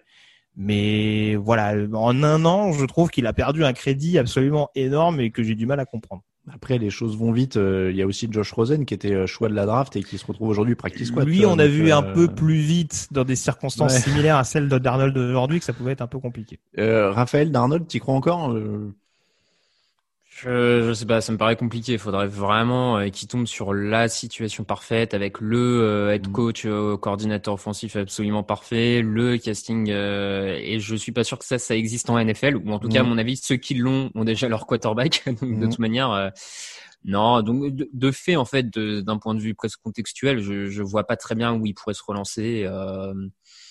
Sauf magie. Après, clairement, un NFL, les paris, ça se tente. Qu'une équipe tente en lui, en envoyant, en tentant le coup, je sais pas, un troisième tour euh, aux Jets, pourquoi pas? Enfin, je veux dire, après tout, t'es pas des, des, des Colts qui se retrouvent peut-être sans Rivers l'an prochain ou j'en sais rien, qui ont besoin de tenter un truc en attendant, enfin, qui pourraient se dire, allez, on tente un package, troisième tour, je sais pas quoi. Pourquoi pas après? Mais euh, j'y crois pas tellement. Non mais après, en fait c'était surtout ça, hein, ma remarque. Moi c'est surtout le truc de dire on va faire un gros échange. Alors je crois qu'il l'a pas déclaré officiellement. Je crois que c'était une rumeur ESPN, mais euh, le, le gros échange encore une fois, c'est si, si c'est le deuxième choix de la draft parce que lui, ça va pas être un gros échange. du mal Darnold. à voir les Jets, c'est des Darnold à moins d'un deuxième tour. Mais... Bah, alors, qui C'est un mec un- qui est là, qui est, c'est un mec qui est depuis trois ans dans la ligue quand même. Hein. C'est pas non plus un. Ouais, mais qui va le donner pour un Oui, deuxième enfin, tour, qui va sachant qu'il va être ça Il y a benché des équipes qui ont des besoins de QB. Hein. Mais est tu prends, tu prends quasiment la moitié de la ligue. euh, la situation au poste de quarterback, Alors, elle est pas. alors, ju- juste Oui. vraie question factuelle. Josh Rosen, il était parti pour combien une fois qu'ils avaient drafté Murray? Parce que ça plombe la valeur. il hein, est parti pour un deuxième tour à Miami. Oh la vache. Tu vois? Bon, Après, il était, il était rookie. Il y a un contexte à Arizona qui faisait que. Mais euh, voilà, moi, c'est pour ça, euh, Darnold Oui. qui a joué trois ans dans un contexte qui était absolument horrible. Et je l'ai dit sur les réseaux sociaux. Hein, jurisprudence Ryan Tannehill. Ouais, c'est ça. C'est Ouais. clairement jurisprudence. Oui, non, c'est sûr. On sûr. pourra me dire le contraire, ça s'entend, hein, mais Ah, on a, après- on- il y a un quarterback qui a démontré que sans Adam Gaze, et en l'occurrence Sam Darnold n'a jou- n'a n'a joué qu'avec Adam Gaze, je, je dis une bêtise. Il a Mm. peut-être la première année éventuellement c'était un autre head Todd Bowles, coach. non C'était pas C'était encore Todd Todd Bowles Bowles, la première Peut-être encore Todd Bowles euh, la première année, mais ouais, j'aimerais bien voir, j'aimerais juste voir Sam Darnold avec un autre Non, head sûr. coach qu'Adam Gaze à New York. Après, encore une fois, quelle que soit la Ouais. direction qui est prise par le general manager, je serais pas scandalisé euh, outre mesure. Ouais, c'est sûr. Après, oui, il faudra pas non plus faire une généralité de. euh, il a côtoyé Adam Gaze, donc euh, il va se relancer ailleurs. Mais euh, c'est comme euh, les- il y a une équipe qui a gagné le Super Bowl avec Trent Dilfer, euh, mais tu vois, voilà, c'est pas ça, on fait pas une généralité non plus quoi. Mais mais je suis d'accord. Hein, après, faut le voir ailleurs. Mais moi, j'ai encore une fois, j'avais du mal à croire. Si vraiment tu veux récupérer un paquet de trucs, c'est le deuxième choix de la draft que tu vas échanger. Et tu reconstruis avec Darnold en espérant qu'il soit bon. Ce sera vraiment un choix euh, tactique. Après, euh, ceci étant dit, ils doivent vraiment, vraiment être jaloux des Jaguars pour qui tout a l'air facile. Hein. Eux, ils ont juste à embaucher le mec, euh, choisir Mais- Trevor Lawrence. Mais euh, alors, je, je juste ça rapidement, je m'excuse, hein, après on va enchaîner, mais il y a une situation d'un point de vue salarial qui est intéressante pour les Jets tout autant que du côté des Jaguars. C'est sûr qu'ils n'ont pas le premier choix avec potentiellement le fameux quarterback générationnel dont on nous parle Mhm. depuis des mois et des mois, mais en attendant, il y a une situation salariale qui a été gérée euh, pour faire en sorte que euh, Joe Douglas et les Jets, c'est quand même des coudées assez franches, que ce soit par biais de la free agency ou de la draft, pour justement faire en sorte que cette équipe soit de nouveau compétitive l'année prochaine. Donc que ce soit Darnold ou un autre quarterback, il y a quand même une situation relativement enviable pour le nouvel head coach qui va arriver. Bon, bah, ils vont pouvoir donner une grosse prolongation à Jamison Crowder, c'est impeccable. Euh, Broncos 31, Raiders 32, victoire des Raiders sur une conversion à deux points. Ça j'aime, ça c'est du fun de fin de saison régulière, tu vois, parce que ils savaient tous qu'on voulait pas une prolongation. Euh, énorme Darren Waller, Derek Carr correct, c'était l'attaque des Raiders, quoi en gros. Euh, ils ont viré leur coordinateur défensif, euh, ils ils l'avaient déjà viré, je crois, avant ce Mm. match d'ailleurs. Euh. Bon, ils, ils ont commencé à, je, je dis ça parce qu'ils ont commencé à chercher, à demander des, des entretiens avec Gus Bradley, donc du coup, je crois. Mhm. Euh, et puis la question de ce match, Drew Lock. 25 sur 41, 339 yards, 2 touchdowns et pas de ballon perdu. Qu'est-ce qu'on fait avec lui, Raphaël Je te vois te, te tenir la tête. Non, bah, parce que je, je, je présentais le Drew Lock qui finit pas trop mal la saison Bah pour dire, oui. Ouais, regardez les gars, je suis une vraie solution. Écoute, euh, qu'est-ce qu'on fait? Euh, Je sais pas ce que Denver peut faire. Euh, tout drafter, faire venir quelqu'un. euh, Sam Darnold. Ah bon voilà. Non, ben ouais, ouais, ouais. Écoute, euh, je, je sais pas. Franchement, je, je- Et en tout cas, à, à la question qu'est-ce qu'on fait, euh, John Elway a trouvé une réponse originale puisque ça a été je me casse du poste de GM, démerdez-vous. Hum, Bah, est-ce que c'est vraiment une mauvaise chose parce que Ouais. sans lui Pas faire mauvaise, euh, hein. euh, voilà, C'est depuis, sûr. depuis son arrivée en general manager, on dira il a fait venir Peyton Manning, bon, voilà, Oui, bah. mais euh, voilà, c'est vrai que derrière, euh, ouf, paye ton idée quoi. Franchement, euh, les choix de quarterback qui ont été faits derrière, euh, c'est pas très, ça a pas été très très T'as un concluant. truc contre Brock Osweiler et Paxton Lynch, toi. C'est ça. Et Trevor Seaman, non Et Trevor Simeon. Oui, oui, exactement. Et Joe Flacco. Et Joe Flacco. Et euh, de ouais, je, je sais pas si je sais pas si c'est la principale question que je me pose parce que je t'avoue qu'au sortir de ce match, c'est pas le quarterback qui me pose question. Ah, qu'est-ce qui te pose question? Alors dis-moi. Bah, Vic Fangio. Ah oui, bah Big Fangio, écoute, est conservé. Hein, donc, euh, Ah non, ça, mais la question qu'il soit conservé à l'issue de sa deuxième saison, euh, encore une fois, il y, a eu, il y a eu beaucoup de blessures cette année à Denver, mais il y a quand même des choix qui, moi, commencent à me poser un peu question. Parce que euh, tu as 7 points d'avance, les Raiders ont grillé tout leur temps mort, ils sont en position goal line avec euh, un jeu à la course, il me semble, qui est stoppé, enfin en tout cas une action où le ballon est vivant, qui est, qui est, qui est, qui s'arrête à 30 secondes de la fin, et c'est toi qui prends un temps mort. Là, il y a un truc que je comprends pas. Là, en Mhm. termes de décision, alors apparemment en conférence de presse, il a expliqué que euh, il anticipait, euh, Il il, faisait tout pas pour trop gagner, ce qu'il voyait euh, de, de la part du, du personnel des Raiders, donc il voulait être sûr. Mais je suis désolé, je veux dire, tu tu peux pas laisser une cartouche comme ça, surtout quand derrière tu perds le match de manière aussi bête. Enfin, on, on prenait les, on prenait des exemples, mais quand tu quand arrives à te à te liquéfier ou avoir peur de ton adversaire sur un match comme ça, sans enjeu pour les deux équipes, Mm. bah moi j'ose même pas imaginer ce qu'il va nous faire Vic Fangio s'ils vont en finale de conférence ou au Super Bowl. Il va se liquéfier sur place. Ouais, mais du coup, ils Il sont va à nous peu faire près à un l'abri malaise de ça. vieux. Ils sont à peu près à l'abri de ça, c'est la bonne nouvelle. Bah non mais voilà, moi au bout d'un moment, je pense que le syndrome Anthony Lynn, il va peut-être se déplacer un peu du côté du Colorado, quoi, parce que je commence à me poser des questions. J'ai énormément de respect pour le coordinateur Vic Fangio, mais il y a quand même deux trois choix cette saison qui m'ont laissé un peu pantois.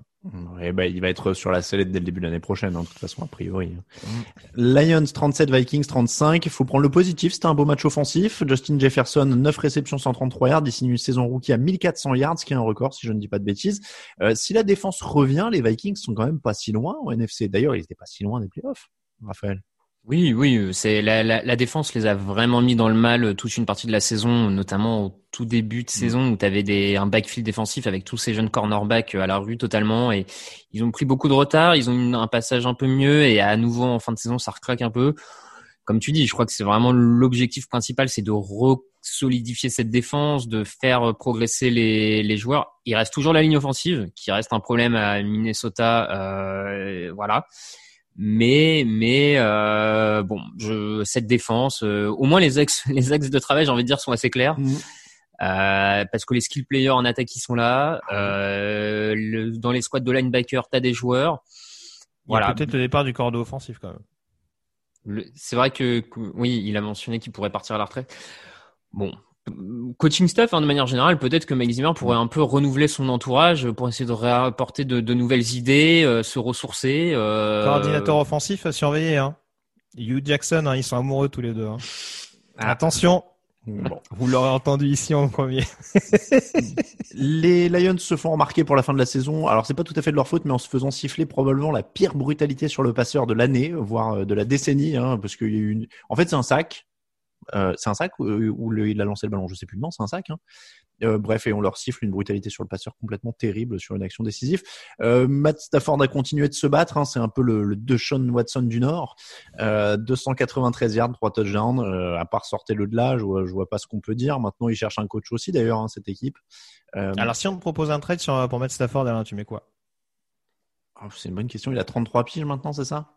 Alors bah attends, j'essaie de revérifier parce que du coup avec mes vannes de merde, je me rappelle Je plus. crois qu'il a 33, 34 ans. Ce sera Euh, bientôt le meilleur quarterback de moins de 34 ans. Le problème, c'est qu'en âge euh, quarterback 2020, maintenant, c'est plus si vieux que ça, non? Il lui reste 5 ans Alors, Absolument, 10, même, hein. non? Après, avec, ouais, après, avec tous Ouais, les coups 10, qu'il a pris, 10. Stafford. euh, Eh, vu, comme, eh, vu, comme- vu comment il joue, 15, facile. Ouais. Stafford, il est costaud, mais il en a pris un des coups quand même. Euh, je sais pas, un deuxième tour? Ah, quand même. Ah, d'accord. Ok. Tu sais quoi, ouais, je suis presque prêt à monter à ça. Bah, en termes de mec, alors si tu donnes un deuxième tour pour Darnold, je le donne tous les jours pour Stafford. Hein. Parce que lui, il a moins besoin d'être mis dans les conditions optimales pour le coup. Et je sais un peu plus ce que j'ai. Ah, tu rigoles là? Je sais pas. Ah non, non, non, attends, attends. Attends, attends, attends, attends. Voilà. Et alors, il faut, il faut que vous voyez, parce qu'à chaque fois, j'ai l'impression d'être au tribunal avec Alain et Raph. C'est ils bondissent de l'ancien. Mais non. J'ai à peine dit. Euh... Attends, encore. D'un point, de vue, quelle équipe lambda a besoin d'un quarterback? Attends, on va en prendre. Non, non, non, non. Alors, attends, attends, attends, attends. Je, enfin, je, je, je, je, je vais clairement, je vais clairement formuler mon propos. Je te rejoins à un deuxième tour sur Stafford, ça s'entend. Mm. Après, moi, je pars plus d'un point de vue spéculatif, H, tout ça, machin. Ouais, ouais. Et dans le côté, j'aime beaucoup Matt Stafford, hein, je l'ai toujours dit, hein, son style de jeu, j'aime beaucoup, euh, hyper spectaculaire, tout ce que tu veux. Mais en termes de quarterback, quand tu me dis que c'est un quarterback qui a pas besoin d'être super entouré, c'est là où je tique un peu plus. Non, parce que, en l'occurrence, euh, il y a quand même beaucoup d'interceptions aussi. Attention, euh, j'ai dit moins que Sam Darnold. J'ai dit qu'il a moins besoin d'être mis dans des conditions idéales géniales que Sam Darnold. Ouais, il avait pas jamais vu Sam Darnold dans les conditions optimales. ouais, enfin, on, a, on a rarement, on a rarement vu Stafford dans les conditions optimales ces derniers temps. On rappelle qu'il était coaché par Matt Patricia au début de l'année euh, et bah, qu'il n'y a plus personne autour de lui. Bah, donc les deux étaient pas dans hein. des positions. Donc les deux ont jamais été mis dans des bonnes conditions. Et il y en a un qui a 10 ans de plus que l'autre. C'est pas complètement illogique ce que. Enfin, qui a 10 ans de plus et qui a pas les mêmes stats quand même. ah, il a joué 10 ans de plus dans la ligue. Bon bref, on va pas faire que des débats non plus. Mais oui, on peut. Euh, voilà, c'est peut-être que le fait de partir, oui, ça peut, ça peut ne pas lui faire de mal. Après, euh, bon, faudra voir si, Après, si par là-dessus, vu qu'ils ont un changement de head coach et de GM. Oui, c'est ça. Est-ce qu'ils veulent vraiment le lâcher d'ailleurs? On sait pas. Hein. Hmm. Bah, c'était dans euh, les tuyaux l'année dernière, mais euh, bon, euh, c'est revenu. Après, bon, forcément, dès qu'un quarterback atteint les 30 ans dans une équipe qui performe pas suffisamment, il est, il est, vite mis sur la sellette. Raphaël, la direction des Lions a dit qu'il voulait changer de culture après l'ère de Patricia. Est-ce que tu peux comprendre ce choix? du changement de culture, ouais, ça me paraît être une bonne, euh, une bonne idée. Après, qu'est-ce que ça veut dire changer de culture? C'est encore un autre. Euh, j'attends de voir. On est d'accord qu'ils doivent garder Stafford quand même. Oh bah, je pense, oui. Je, je vois pas très bien euh, ce qui pourrait gagner à l'échanger. Mm. Après, écoute, un nouveau signe arrive avec un nouveau coach qui a ses idées. faut jamais non plus. Enfin, bon, pourquoi pas. Hein. Ouais. On passe au top et au flop.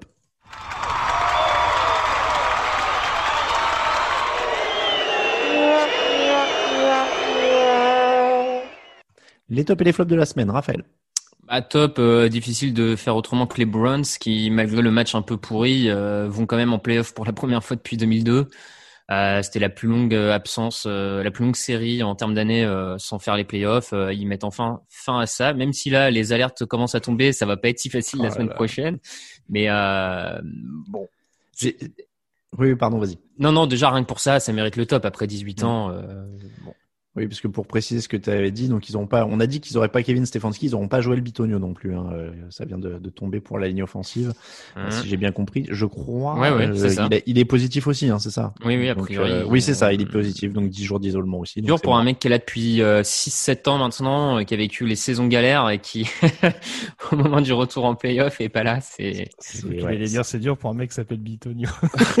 Clairement, être privé de, de Joël Bitonio, c'est toujours une douleur aussi. Hein. Euh, Grégory. On l'a dit forcément le top. Euh, je peux difficilement ne pas citer Washington avec toutes les problématiques qui ont été celles de la franchise, euh, ne serait-ce que pendant l'intersaison, avec le symbole du head coach, du quarterback. on l'avait dit, le départ, le fait de, de, se débarrasser de Dwayne Haskins avant la fin de la saison régulière, visiblement ça n'a pas trop porté préjudice. Euh, ils finissent euh, en fin de saison avec euh, Antonio Gibson, un coup absent, un coup là. Enfin bon, c'est ça a été une saison très très mouvementée du côté de Washington. Et voilà, c'est un, réveil salvateur au bon moment, bien lancé encore une fois par cette victoire du côté de Pittsburgh. Pas totalement rassurant pour l'avenir à mon sens, mais en tout cas ça couronne les efforts qui ont été consentis du côté de la capitale fédérale. Bah, j'avais le même top, mais en alternative, j'avais Derrick Henry quand même qui passe les 2 milliards sur la saison, qui est un coureur exceptionnel et qui est hyper fun à regarder. Donc, euh, donc je vais prendre Derrick Henry. Petit, euh, petite mention quand même à son coéquipier Isaiah Wilson, qui est un petit peu mon top fun de la semaine, euh, avec ce, cette petite soirée de, de l'an, avec euh, jetage de billets sur sur femme à moitié nue et tout ça. Je pense que quand tu as été arrêté en état d'ivresse, chopé dans une soirée, suspendu par ton équipe, je, je, me demande s'il n'avait pas été contrôlé positif Covid au mois de juillet aussi. Enfin, il a fait une très très belle saison rookie sur laquelle il a aussi joué 4 snaps. Euh, donc euh, je l'avais mentionné sur le site, il a eu plus d'articles extra-sportifs sur le site que de snaps en saison régulière. Euh, S'il avait été quarterback, il se serait quand même fait sacrément démonter pour un joueur sélectionné au ah premier bah, tour de la Kelly a été démonté pour moins que ça quand même. Exactement. Euh, donc ouais, heureusement que les, les linemen offensifs c'est pas hyper glamour parce que pour un joueur sélectionné au premier tour, c'est quand même pas un début de carrière fantastique et c'est un euphémisme. Raphaël, ton flop. Euh, mon flop, mais euh, j'hésitais parce que je- ça, ça pourrait lancer un, un, un nouveau débat, mais euh, on les, est chaud, on les- est chaud. Les, les- les rumeurs euh, d'équipes qui se jettent déjà sur euh, Joe Brady, le coordinateur offensif des Panthers, après une saison et ce que les Panthers ont fait cette saison. Alors là, moi, il va falloir me m'expliquer comment ce mec peut déjà avoir une telle hype euh, en NFL. Voilà. Bah, mon flop, c'est Raphaël Masmejean. non mais voilà, moi j'avoue que ça me ça me laisse mais alors perplexe euh, perplexe totalement. Voilà. Bah, il a quand même mené Teddy Bridgewater avec un touchdown. ouais. Ouais ouais. ouais ouais non mais c'est pour ça, je bon, très bien. Greg, euh, Joe Brady, toi c'était plus ta cam, c'est pour ça que t'es pas content. Non mais bon, euh, avec Bridgewater, je trouve qu'il s'est quand même pas trop mal démerdé encore une fois et toujours et j'insiste encore là-dessus, hein, mais sans Christian McCaffrey quasiment toute la saison. Mais euh, bon après oui non non j'en- j'entends l'avis de Raph, hein, c'est sûr que c'est pas les, les les coachs qui ont la cote dès dès la première année, euh, enfin après, après à peine un an de coordinateur. Bon voilà après encore une fois il a démontré à LSU des choses et euh, c'est pas le premier. Il me semble que Tomlin par exemple a été nommé head coach euh, des Steelers après avoir été un seul une seule année coordinateur aux Vikings. Il me semble à l'époque je vais pas dire de bêtises. Mais bon, il y a des bons, il y a des mauvais choix. En l'occurrence, c'est vrai que ça peut apparaître un peu précipité, mais on cherche le nouveau Sean McVay, donc euh, Bon, c'est a- peut-être après- aussi dans cette tendance. Après, pour dire un mot sur les sur les recherches de coach, parce que je l'ai je l'ai fait sur le site un peu euh, ce matin, et là il y a eu énormément de rumeurs. Euh, il y a ça va quand même s'éclaircir dans les jours à venir, parce que pour l'instant on a l'impression que toutes les équipes veulent voir tous les mêmes mecs, et il y a euh, ça. 5, 6, 7, 8 entretiens par euh, par équipe, donc euh, Ouais. je suppose que les En dominos plus, vont ça se fait par. Zoom, alors maintenant, en, en 20 minutes, Ah bah. c'est fait. Non mais c'est ça, j'avais l'impression qu'ils envoyaient un nombre incroyable là ces dernières heures, donc euh, il y a de la rumeur dans tous les sens dans les petits déj, n'hésitez pas à aller voir sur le site, mais ça tourne toujours autour des mêmes noms, on s'y perd, moi j'avais peur de mettre des doublons, je savais plus qui avait vu qui, mais comme tu dis, ouais, ça a l'air d'aller, euh, ça pourrait aller très très vite hein, cette année avec Zoom, comme ils n'ont pas organisé les déplacements et tout, euh, les dominos pourraient vite tomber. Grégory, ton flop du coup. Et ben, je m'en fous, je relance un débat. Mon flop, c'est les joueurs des Giants. c'est pleureuse. Alors attends, attends, attends, je suis- les, les jou- quels joueurs Parce que moi j'en ai. Alors très Oui. sincèrement, j'ai fait un article où il y en a qui disaient euh, on a eu 16 occasions de, de gagner, euh, on- c'est pas oui, grave. non, voilà, voilà, non, mais c'est plus le, c'est plus le côté, euh, voilà. euh, mais non, c'est pour rebondir sur ce que je disais tout à l'heure, le côté euh, ré- ré- surréaction sur les réseaux sociaux. Je parlais de ça, et ça comprend bien entendu certains joueurs des Giants. Et je peux comprendre, en tout cas, la frustration. Moi, si, cette- si, si Atlanta avait été concerné directement, peut-être que c'est quasiment sûr, euh, la pilule aurait été dure à avaler. Maintenant, franchement, tu sors d'une saison à 6-10. Euh, où t'as quasiment failli perdre ton match contre Dallas sur un fumble à la con que tu recouvres par miracle et trois heures après t'es là à dire non mais franchement vous vous rendez compte il nous coûte la qualification c'est scandaleux Mm. c'est un peu euh, voilà c'est c'est bon c'est un mini flop je, vais- je vais m'en remettre mais j'ai trouvé ça un peu euh, un peu comique Bon bah moi j'ai déjà tout dit tout à l'heure, mais mon flop c'était les Eagles. Je peux pas, euh, je peux pas avoir un autre flop que que ce choix de, de Doug Peterson et des Eagles. Euh, c'est comme ça, messieurs, que se termine l'épisode 397 du podcast version XXL euh, pour la, la fin de la saison régulière. Il y avait beaucoup de choses à traiter. Forcément, on est à la fois, pardon, oups là, ça tombe autour de moi. On est à la fois euh, dans le constat euh, pour les équipes qui vont en playoff et dans le constat pour les équipes qui sont en fin de saison. Donc il y a pas mal de, de densité. On se retrouve jeudi pour la preview. Là, il y aura moins de matchs. hein. Il y a plus que six matchs maintenant euh, ce, week-end, quatre matchs le week-end d'après, les deux finales de conférence et puis le Super Bowl. On rappelle qu'il n'y a pas de Pro Bowl cette année. Hein. Euh, il y en avait déjà à peine un les autres années. Dommage. Là, il y en a pas du tout. Euh, il se jouera sur Madden et on sait toujours pas comment d'ailleurs, parce que je vois pas comment ils vont tous jouer en même temps sur Madden. Enfin bref, euh, c'est donc comme ça que se termine le 397. On vous remercie si vous nous soutenez sur Tipeee et même si vous nous soutenez pas sur Tipeee d'ailleurs. N'hésitez pas à rejoindre en tout cas ceux qui nous aident sur Tipeee avec euh, Dax, No More, Mr Nice Guy et Wisher Hill qui se sont ajoutés à la liste cette année. Vous pouvez aussi nous aider euh, et ça c'est gratuit en laissant des étoiles et des commentaires sur iTunes, enfin Apple Podcast, je vais y arriver un jour. Euh, pour nous suivre, Twitter @tdactu, Facebook @tdactu, Instagram @jeanactu en entier, sur les réseaux sociaux, sur Twitter, euh, Raphaël underscore TDA pour Raphaël, Atielo Radio ça pour Greg, Atalan Mattei. Pour moi-même, on vous rappelle que toute l'actu de la NFL, c'est sur tdactu.com. Merci encore messieurs. C'est toujours un plaisir. On se retrouve donc jeudi pour la preview. Ce sera Raoul et Raphaël, a priori. Et puis ensuite, la draft samedi et le fauteuil dimanche. Ciao, ciao Les meilleures analyses, fromage et jeux de mots, tout sur le foutu est en TDAQ. Le mardi, le jeudi, tel gâteau risotto, les meilleures recettes en TDAQ. Fumble pour JJ Watt, Bismuth pour Marshall Lynch, Proclash Global Beckham, Tom Brady quarterback, calé sur le fauteuil, option Madame Irma, à la fin on compte les points et on finit en requin.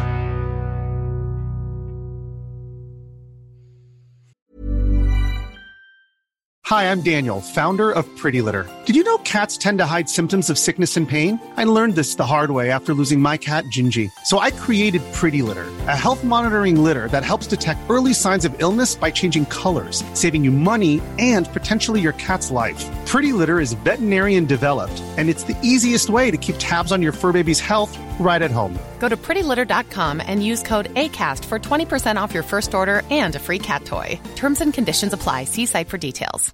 When you make decisions for your company, you look for the no-brainers. And if you have a lot of mailing to do, stamps.com is the ultimate no-brainer. It streamlines your processes to make your business more efficient, which makes you less busy. Mail checks, invoices, legal documents, and everything you need to keep your business running with stamps.com. Seamlessly connect with every major marketplace and shopping cart. Schedule package pickups and see your cheapest and fastest shipping options from different carriers. With rates up to 89% off USPS and UPS rates. And with the Stamps.com mobile app, you can take care of mailing and shipping wherever you are. Make the same no-brainer decision as over 1 million other businesses with Stamps.com. Sign up with Code PROGRAM for a four-week trial, plus free postage and a free digital scale. No long-term commitments or contracts.